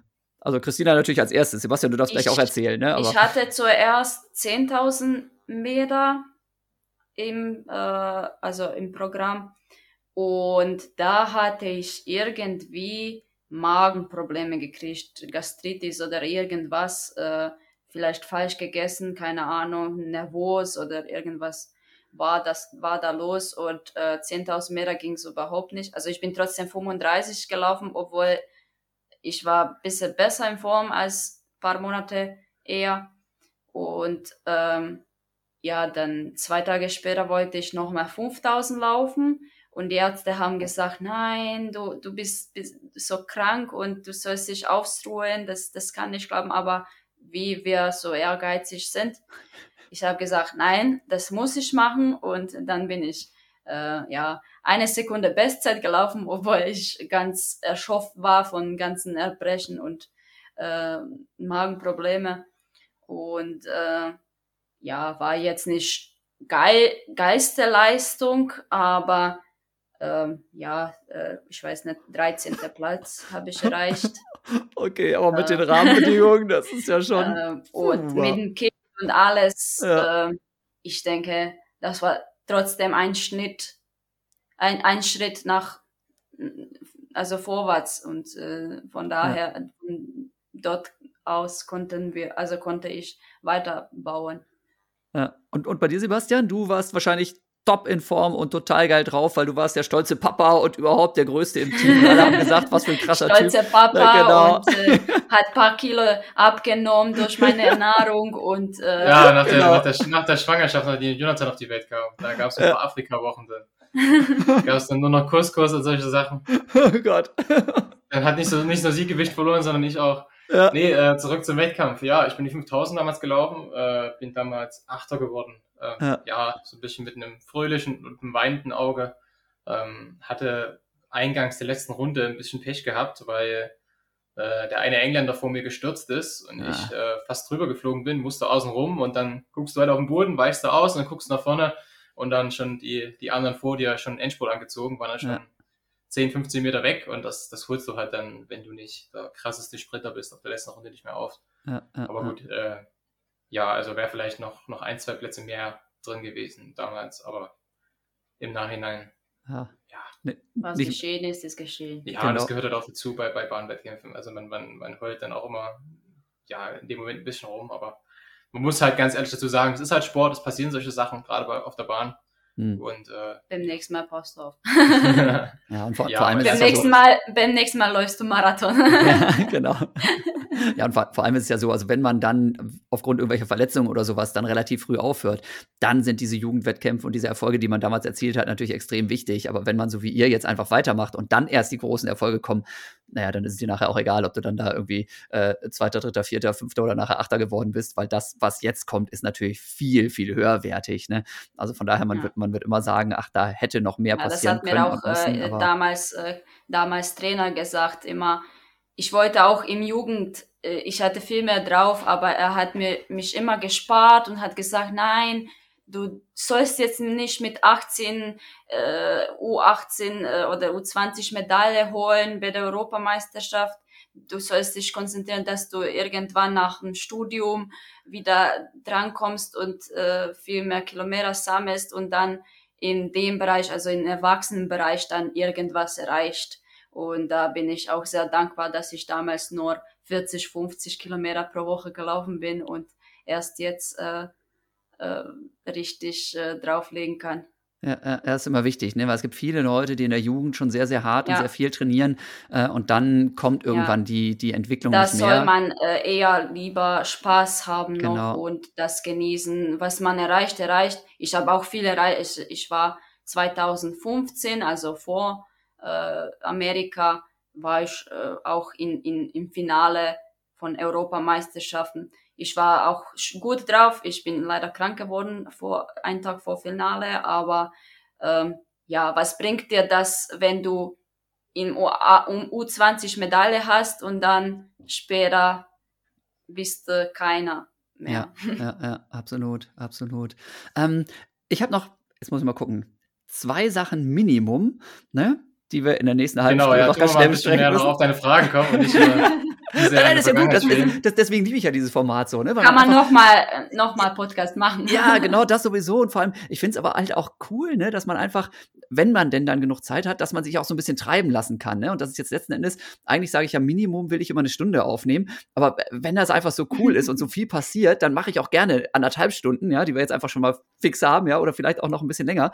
Aber mindestens zwei Punkte ähm, muss ich unbedingt noch haben. Die haben wir nämlich auch schon ganz kurz angesprochen. Und zwar alleine dieses Thema, ähm, dass du, Christina, ja erst ganz, ganz kurz vor der Europameisterschaft überhaupt für Deutschland startberechtigt warst. Das heißt, ihr habt, wenn ich es jetzt richtig verstanden habe, wann war das 2016 schon geheiratet? Und dann hat das mhm. aber so lange noch gedauert jetzt. Ähm, was, was, ist denn das wieder für eine Geschichte? Um, Und war das nicht auch mental schwierig? Besten, weil ich ich habe das ich habe ich hab auch die, die, die ganzen Unterlagen so alles gemacht. Ja, der Papiermensch hat man vorhin schon geklärt. Ja, der Papiermensch. Das war damals schon so, so ein Stapel Papiere, mit denen ich da zur Nee, es ist, es ist äh, so, auch wenn man, wenn man äh, verheiratet ist in Deutschland, ähm, der normale Einbürgerungsprozess ist, dass man, dass man sieben Jahre in Deutschland leben muss. Acht Äh, sieben oder, nee, ich glaube, Ja, irgendwas. äh, irgendwas. Nee, auf ziemlich, ziemlich lange Zeit. Außer, und dann gibt's dann halt eine Reihe von Ausnahmen, die dann halt wieder. Ja, aber selbst, selbst das klappt nicht immer und überall, weil äh, halt Deutschland 16 Bundesländer, jede, jedes Bundesland hat eine eigene Einwanderungsbehörde und jede Behörde behandelt verschiedene Sachen anders, hat andere Richtlinien, lesen die Gesetze anders, interpretieren das anders. Ähm, und äh, ja, in unserem Fall, Christina ist 2020 war das, oder? Bist du deutsche Staatsbürgerin geworden? Äh, nee, äh, z- 2019, oder? Nee, ich glaube 20 war es erst. 20. Doch 20, ja, ja, Corona, 20. Genau, 2020. ähm, ja, halt dann verkürzt. Erstens war verheiratet, zweitens noch äh, durch den, durch den äh, Integrationskurs, den, den Christina damals mit absolviert hat. Äh, da kriegt man dann auch nochmal ein Jahr verkürzt. Ähm, und dann selbst dann war es aber nicht so einfach für uns gewesen, weil man muss halt äh, sicheres Einkommen nachweisen. Ähm, das, das Einkommen. Das ist das Wichtigste. Ach, ja, das okay. Einkommen wird berechnet äh, an den Hartz-IV-Grundsatz pro Person ähm, plus noch die Wohnungskosten. Das muss man mindestens das Einkommen nachweisen. Und da es unsere Einkommen beide hauptsächlich aus äh, Einnahmen aus der Selbstständigkeit sind, kommen die natürlich an und meinen dann auf einmal, na ja, also dann, dann wollen wir dann am besten eine BWA sehen, der letzten drei Jahre. 2020, drei Jahre zurück, 2017 haben wir fast keinen Pfennig verdient, da habe ich noch Ja, BAföG klar. gekriegt und Christina Hartz IV. Also Ja, super Voraussetzungen. um Gottes Willen, ja. Und deswegen war das damals schon alleine die deutsche Staatsbürgerschaft zu kriegen, obwohl sie super Deutsch konnte und, und jeder so gemeint hat, der, der sich da mit der, mit der Materie nicht auskennt. Äh, auch manche Sponsoren so gemeint haben, so nach dem Motto, na hey, was ist denn hier los? So nach dem Motto, Ja. ist das jetzt blöd oder was? Die müsste doch locker einen Pass kriegen. Nee, äh, so einfach ist es nicht, weil man, man muss sich halt das immer vor, Aushal- vor Augen halten. Ähm, deswegen verstehe ich auch in gewisser Weise den Gesetzgeber. Sobald man halt dieses Verfahren durchlaufen hat, kriegt man halt seinen deutschen Pass und dann ist man deutscher Staatsbürger mit allen Rechten und, und Pflichten. Äh, das kann dir dann auch hinterher keiner mehr so einfach wegnehmen. Du bist dann halt, ja, du bist dann halt Staatsbürger. Dementsprechend wird halt dann auch die ganze Sache, äh, ja, ist die ganze Sache halt auch komplexer. Ja, ja. Ähm, und dann, dann war die erste Hürde da, in der Hinsicht schon mal genommen. Und die zweite Hürde war dann noch äh, für Christina, dass sie auch für den Deutschen Leichtathletikverband starten darf. Ähm, das ist halt auch komplizierter geworden. Früher war es so gewesen, bis vor ein paar Jahren, ich glaube bis 2018 oder 2017, war es so gewesen, ähm, dass es die Regelung gab, wenn man eine neue Staatsbürgerschaft erlangt, dass man dann halt einmal, gerade halt durch Hochzeit, weil man seinen Lebensschwerpunkt geändert hat und anders lange umgezogen ist, dass man halt dann sagen kann, okay, äh, einmal äh, Nächstes ich Jahr will starte jetzt- ich für Deutschland. ja, nächstes Jahr starte ich starte jetzt für das andere Land und das war früher kein Problem gewesen. Da hat man aber einen Riegel vorgeschoben ähm, mit der Ausrede, weil ja Länder wie die Türkei und noch so ein paar andere Länder äh, haben ja Afrikaner eingekauft oder Jamaikaner und dann unter ihrer Ja. Flagge starten lassen, um sich dazu Katar und Bahrain und sonst was, also dass da was passieren musste, glaube ich, da sind wir uns einig und dass also gerade bei manchen anderen Ländern definitiv auch noch mehr passieren muss, denn da gibt es ja immer noch abenteuerlichste Konstellationen. Ja, ja, Ähm, eben. wer, Das- wer, das- wer, das- wer, hat noch gerade bei den. Bei den, wer hat noch gerade bei den Männern gewonnen? Äh, die, die Mannschaftswertung Gold, das fand ich auch wieder sehr, sehr interessant, Israel. wer da alles für Israel ja, und wer für alles für Israel Ja. gestartet ist. Ne? Also Nee, das, das, das, das ist auch das Abenteuerlich. Interessante. Das ist auch das Interessante. Ich habe es damals auch befürwortet, als es rauskam, wo ich schon mir gedacht habe, schon, schon gedacht habe, so den Hintergrund, wenn Christian mal starten, Deutschland starten oh weia, das könnte hart werden. Mhm. Und jetzt, wo wir es durchs Laufen haben, muss ich ganz ehrlich sagen, ihr blöden Hunde vom Weltleichtathletikverband, weil diese Regeländerungen, die sie gemacht haben, es geht nur um eines und das ist Kohle. Äh, es, es geht unterm Strich nur darum, dass halt der Verband, von dem du wegwechselst, dass er das Recht eingeräumt bekommt, dass er nochmal äh, sozusagen von dem äh, Verband, wo du hinwechselst, äh, Geld bekommt äh, dafür, dass, dass, dass du halt wechselst. Weil ansonsten das Einzige, was Christina machen musste, äh, um nachzuweisen, dass sie auch wirklich eine Verbindung zu dem Land hat und nicht von Deutschland irgendwie bezahlt wird, um zu wechseln und so weiter und so fort, war so, so ein blöder A4-Zettel, nicht mal ordentlich auf, im Word gemacht, wo sie, wo sie kurz ihre, mit einem Dreizeiler ihre Verbindung zu Deutschland darstellen sollte. Äh, das wird dann halt einmal kurz beglaubigt beim, beim Notar und dann schickst du das hin und da wird sich auch nie jemand damit beschäftigen. Also ich hätte da sonst was reinschreiben können. Ich hätte reinschreiben können, Christina will nach Deutschland, will für Deutschland starten, weil sie hier eine, eine lila Milka-Kuh hat, die sie ihr eigen nennt. Und dann wäre das wahrscheinlich auch durchgegangen, oh so, Gott, sobald, ey. sich, so, sobald sich die beiden Verbände einig geworden sind. Das ist eigentlich, ja, mehr Schein als Sein. Also man hat das Ja. geändert, man hat den Riegel vorgeschoben, aber mein Eindruck wirklich, äh, es ging dabei nicht weniger um die Athleten und mehr um die Verbände. Das Ja, ist halt äh, schade, aber Ja. es ist halt so, wie es ist. Man muss halt durch. Hm. Äh, haben es jetzt hinter uns. Äh, gab da auch mal ganzes Stück hin und her zwischen DLV und dem kroatischen Leichtathletikverband. Oder wenn man nicht über die Verbände geht, dann muss man selber Antrag stellen und ab dem Datum muss man drei Jahre, also sozusagen gesperrt sein, also nicht Mhm. auf, darf man nicht international starten und dann geht das Für den ursprünglichen Landesverband, genau. Also du hast Genau, dann ja. drei, Aber drei so Jahre lang schnellere, schnell, schnellerer Weg ist es, äh, dass die sich einigen. mein, mein letzter Internationalstart war 2019 in Juli, Anfang Juli. Und dann kann Kroatien also rückwirkend äh, Zettel schreiben, dass sie mich ab dem Datum äh, ja, entlassen und äh, dass ich vor Deutschland starten darf und ja, und Deutschland muss mich ja auch natürlich akzeptieren und äh, sie haben das so gemacht und ähm, Gab Ja. dann mal ein bisschen hin und her, weil dann der kroatische Verband dann auch ein paar Forderungen hatte. Also wir wissen jetzt nicht, welcher Höhe oder so, das haben die Verbände unter sich ausgemacht, aber hatten dann damals auch schon Muffensausen gehabt, weil dann auch Ja. der Nominierungstermin näher gerückt ist und äh, wir wussten immer noch nicht, ob das jetzt klappt oder nicht. Also Christina ist in Hamburg ja gelaufen und jeder hat auch gefragt, na klappt das jetzt mit den Staats, äh, mit den, Ja. mit den, mit dem äh, Startwechsel oder nicht? Ja. Äh, aus kroatischen Verband sagten wir, äh, ja, das ist alles durch, äh, wir haben schon mit Deutscher geredet, äh, alles in Ordnung. Und dann äh, rufst du Deutscher an, nein, das ist noch nicht. Und Oh äh, ja, das ging äh, bis äh, also paar Wochen hin und her. Ja, Ja, also es, es war, es war äh, stressig. Am Endeffekt Ja. haben wir es dann einfach so gelöst. Äh, hat Christina, glaube ich, auch von Hamburg ganz gut ausblenden können, dass man halt sich einfach gesagt hat, okay, gut, entweder das klappt jetzt oder es klappt jetzt nicht. Also das, das liegt halt jetzt nicht, nicht mehr in unserer Hand. Hm. ja, kannst Ja. du nicht Ähm, machen. und äh, irgendwann wird es auf alle Fälle klappen und dann halt, okay, also jetzt erstmal auf Hamburg konzentrieren. Wenn es halt nicht für Christina für die EM klappt, dann hätte sie sich wahrscheinlich auf einen Herbstmarathon vorbereitet und dann Ja. wäre das halt auch, ja, Hätte man dann akzeptieren auch müssen schön, hätte, einfach. hätte Ne? man sich auch dann damit abgefunden, hätte sich Ja. darauf gefreut. Es wäre schade Ja, gewesen, ja, ja. aber das Ja. ist halt. Ja, okay, heftig. Ja, das war eine sehr, eine sehr, sehr abenteuerliche Geschichte. Ähm, wie kam das denn bei dir jetzt, dass du nicht in München am Start warst, Sebastian? Also das hätte ja jetzt nicht Marathon sein müssen, weil dafür hättest du dich, ne, wir haben es gehört, das war jetzt dein Debüt erst dieses, diesen Herbst jetzt. Ne, das heißt, du hättest im Prinzip schon im Frühjahr einen sehr schnellen Marathon rennen müssen, um dabei zu sein. Und gerade momentan ist es eben ja auch so, sowohl bei den Männern als auch bei den Frauen, dass man eben sehr, sehr, sehr schnell sein, um in diese Teams zu kommen. Äh, zu meiner Zeit war es oft genug so, dass bei Weltmeisterschaften oder auch Europameisterschaften keiner hingefahren ist, weil keiner die Quali hatte. Das hat sich jetzt ein bisschen geändert. Ähm, ja, aber du hättest ja über, über 10.000 oder 5.000 Meter oder sowas eventuell dabei sein können. War in solchen Jahr Genau. eigentlich, bis auf jetzt, ne? ja. ja, der Plan war auch gewesen, ähm, zu versuchen, mich über 10.000 Meter zu qualifizieren. Ähm, allerdings, ich hatte halt das Pech gehabt, ich habe mir ähm, in Januar in Kenia äh, gleich frisch Omikron nach der Drittimpfung eingefangen. Und äh, hatte dann, hatte zwar keinen schweren Verlauf gehabt, also da, dahingehend toi toi toi, aber ich kam halt dann zurück und hatte noch lange mit Post-Covid-Symptomen zu kämpfen.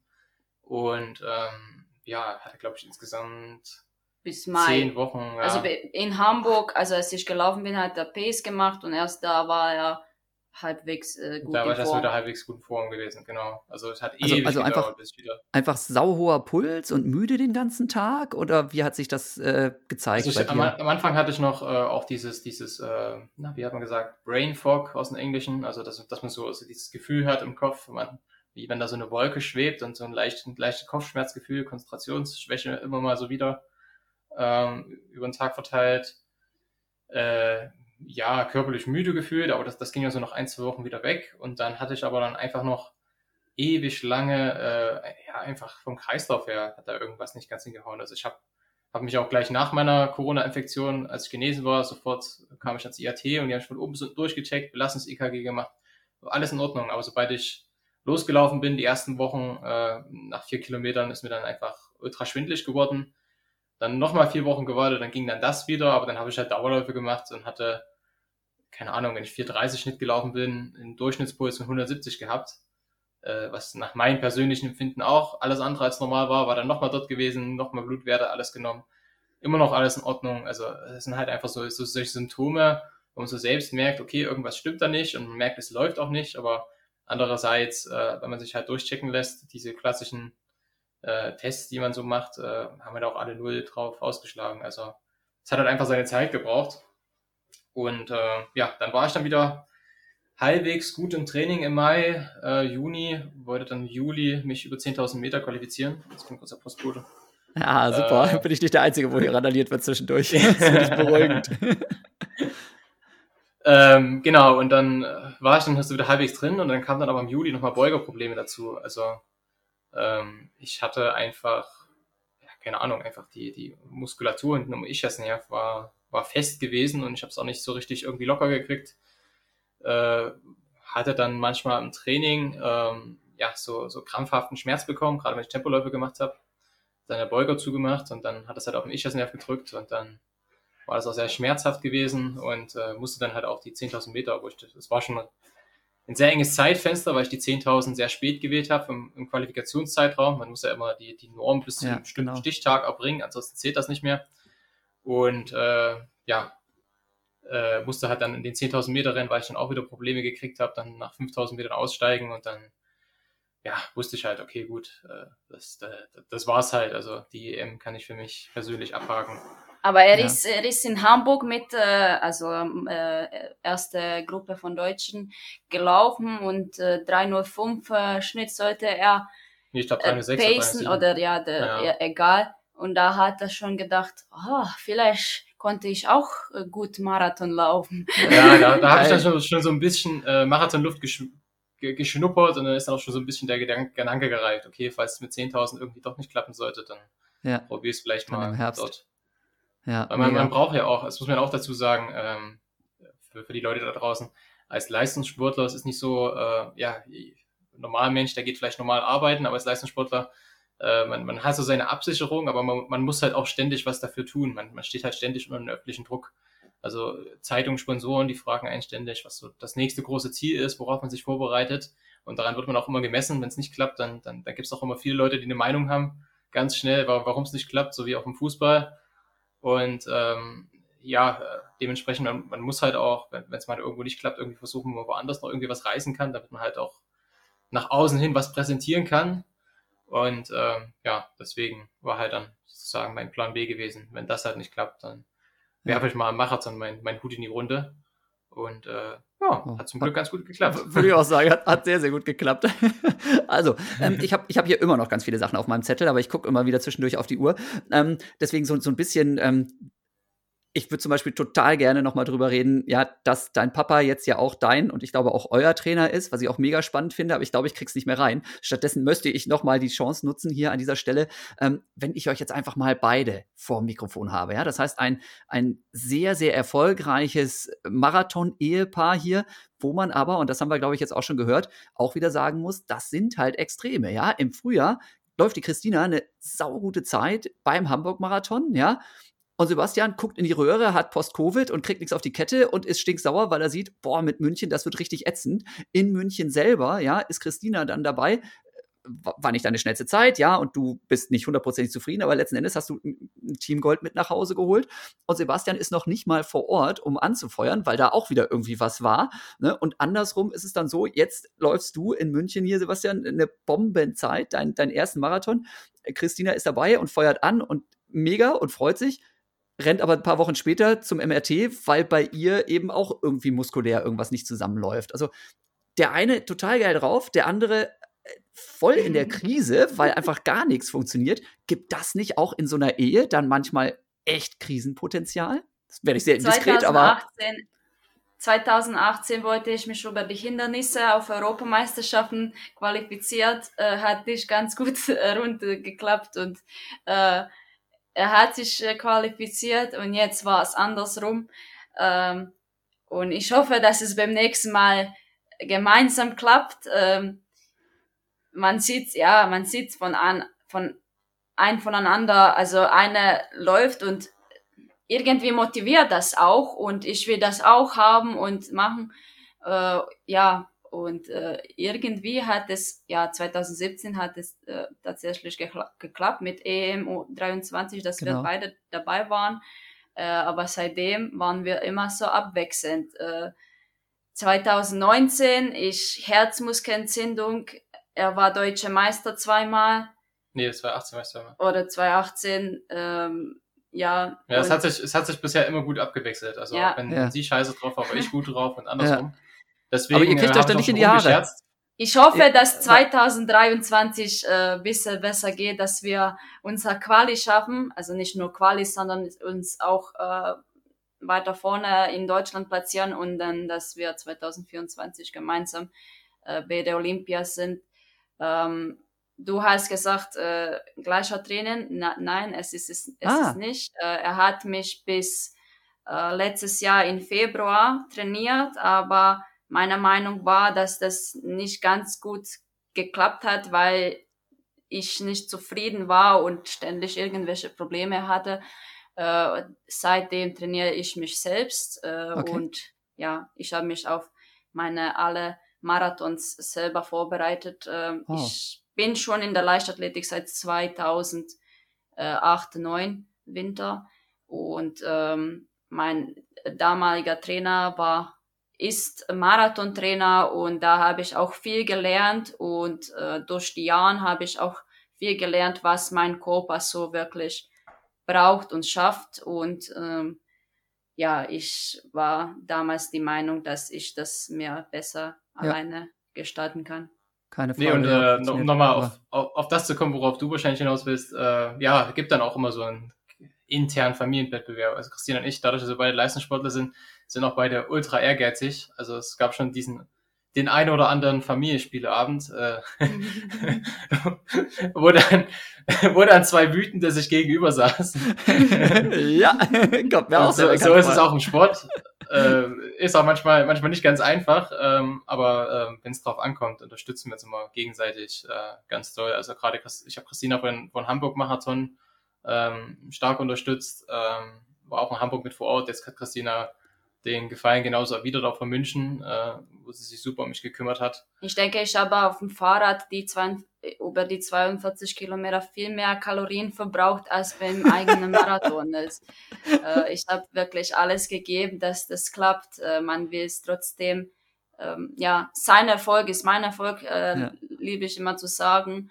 Ähm, und deshalb gebe ich ja auch alles, äh, wenn gerade bei ihm besser läuft als bei mir. Und trotzdem will man aber am Ende äh, zusehen, dass man, dass man besser, dass man schneller ist als der andere. Ja, deshalb hat er schon äh, ein oder zwei Tage danach äh, geschaut, äh, wie ich, also wer mehr diese Weltleichtathletik-Punkte hat. Ja, ja also für, für, die da draußen, es gibt, gibt, äh, es gibt ein Punktesystem mittlerweile. Und, äh, also für die schlechteren Nationen ist den, den Punktensystem so gemacht, dass sie sich trotzdem ohne äh, Quali-Zeit äh, qualifizieren können äh, und da gibt's, die Weltmeisterschaft. Und da gibt es solche, solche Listen und da kann man danach schauen, äh, seine Zeit oder seine Weite in der Disziplin. Äh, wie was viel das, das wert ist. Genau, wie viele Punkte das, was das Äquivalent ist. Und da hat Christina in ihrem Debüt sieben, äh, sieben Punkte von ihrer Zeit mehr gehabt als ich. da habe ich natürlich erstmal, erstmal richtig geärgert, aber erstmal die Hälfte der Freude verloren. Christina hat sich kaputt gelacht.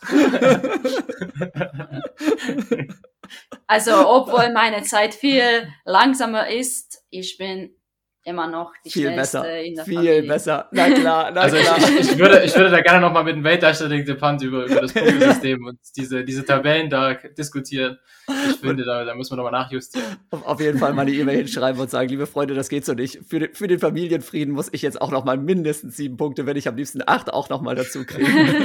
würde ich mal anregen. Aber das sind die ganze, ich habe dann auch nachgeschaut, das sind äh, das sind viele Sekunden, das sind, denke ich, 25 Sekunden oder sowas, Ach, 30 Sekunden. Ach. Ja, ähm, ja, naja. Das ist schon ein Stückchen. Ich denke das ein bisschen dick auf.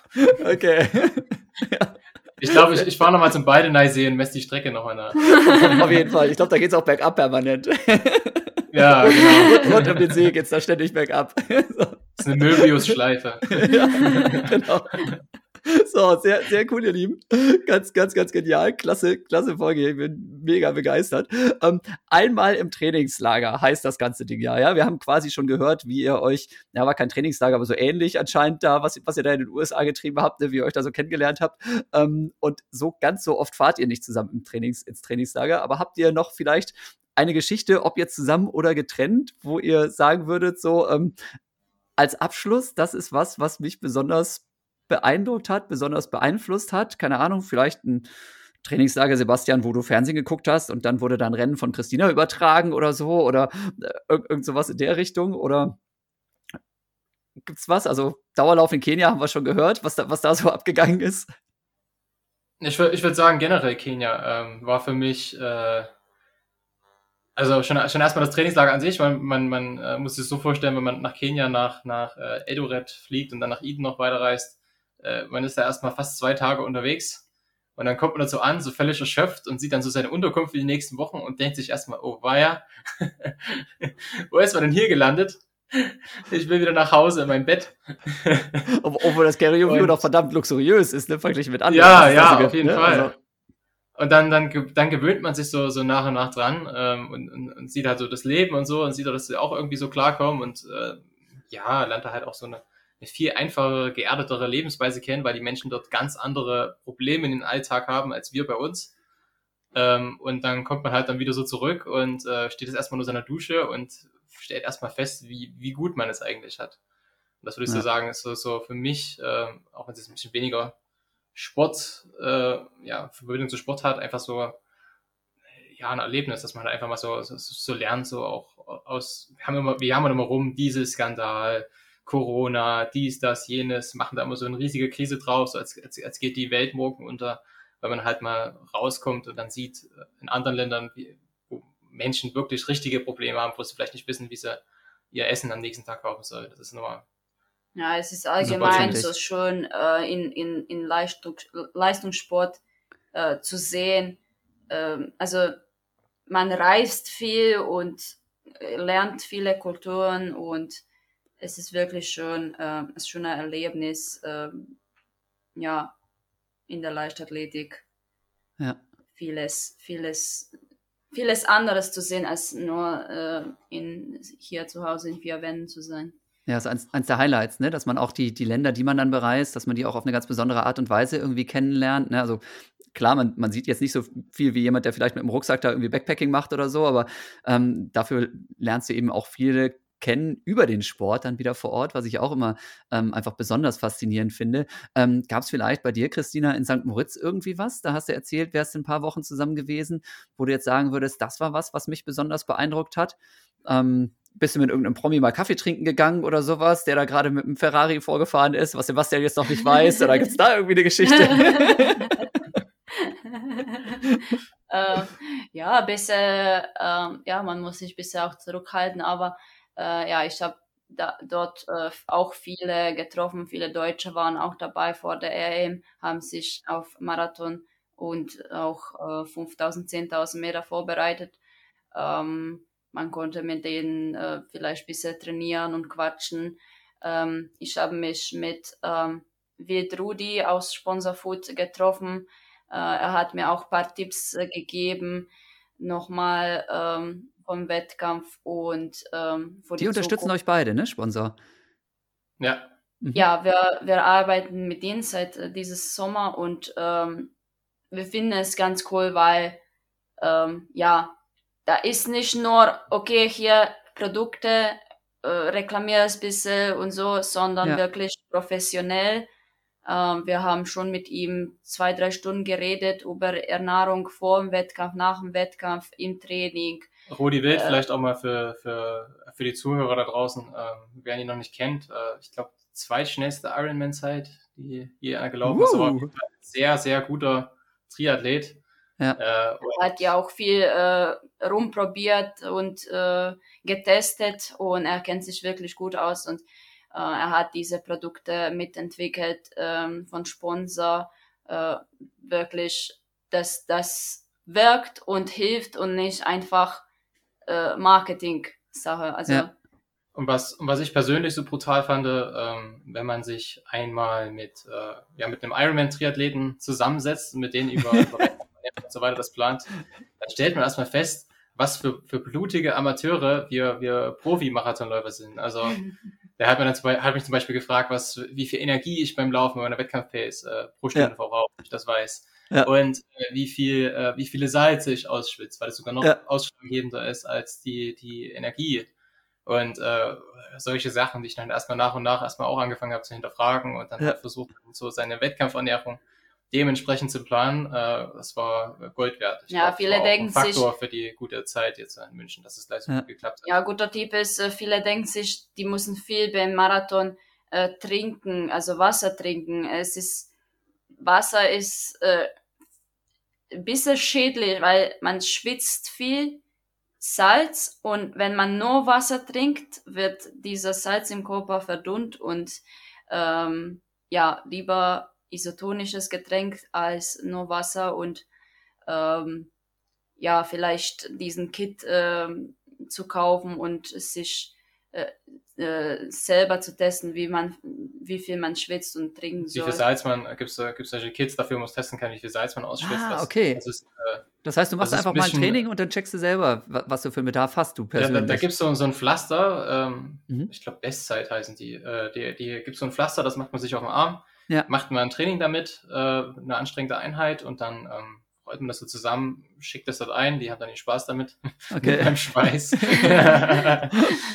und äh, die stellen halt fest, wie viel, wie viel Gramm Salz man aus, ausschwitzt pro Stunde äh, Belastung. Und, äh, ja, weil dort be beginnen die, die Krämpfe im Wettkampf, wenn man ja. äh, nicht mehr genug äh, Salz, also Elektrolyten hat. Ja, das ist halt auch eine, eine ganz individuelle Geschichte, die ist ein genau. bisschen genetisch auch bedingt. Äh, es gibt ja. Menschen, die äh, schwitzen sehr wenig Salze aus. Es gibt Menschen, die äh, schwitzen sehr viel Salz aus. Ich glaube, ich ja. bin irgendwo zwischendrin.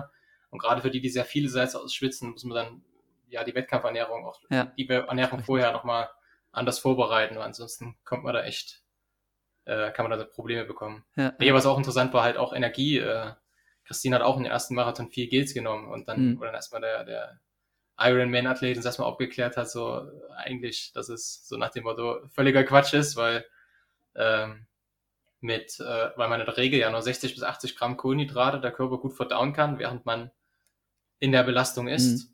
Und, äh, in einer Stunde. In einer ja, Stunde, genau. Stunde. Mhm.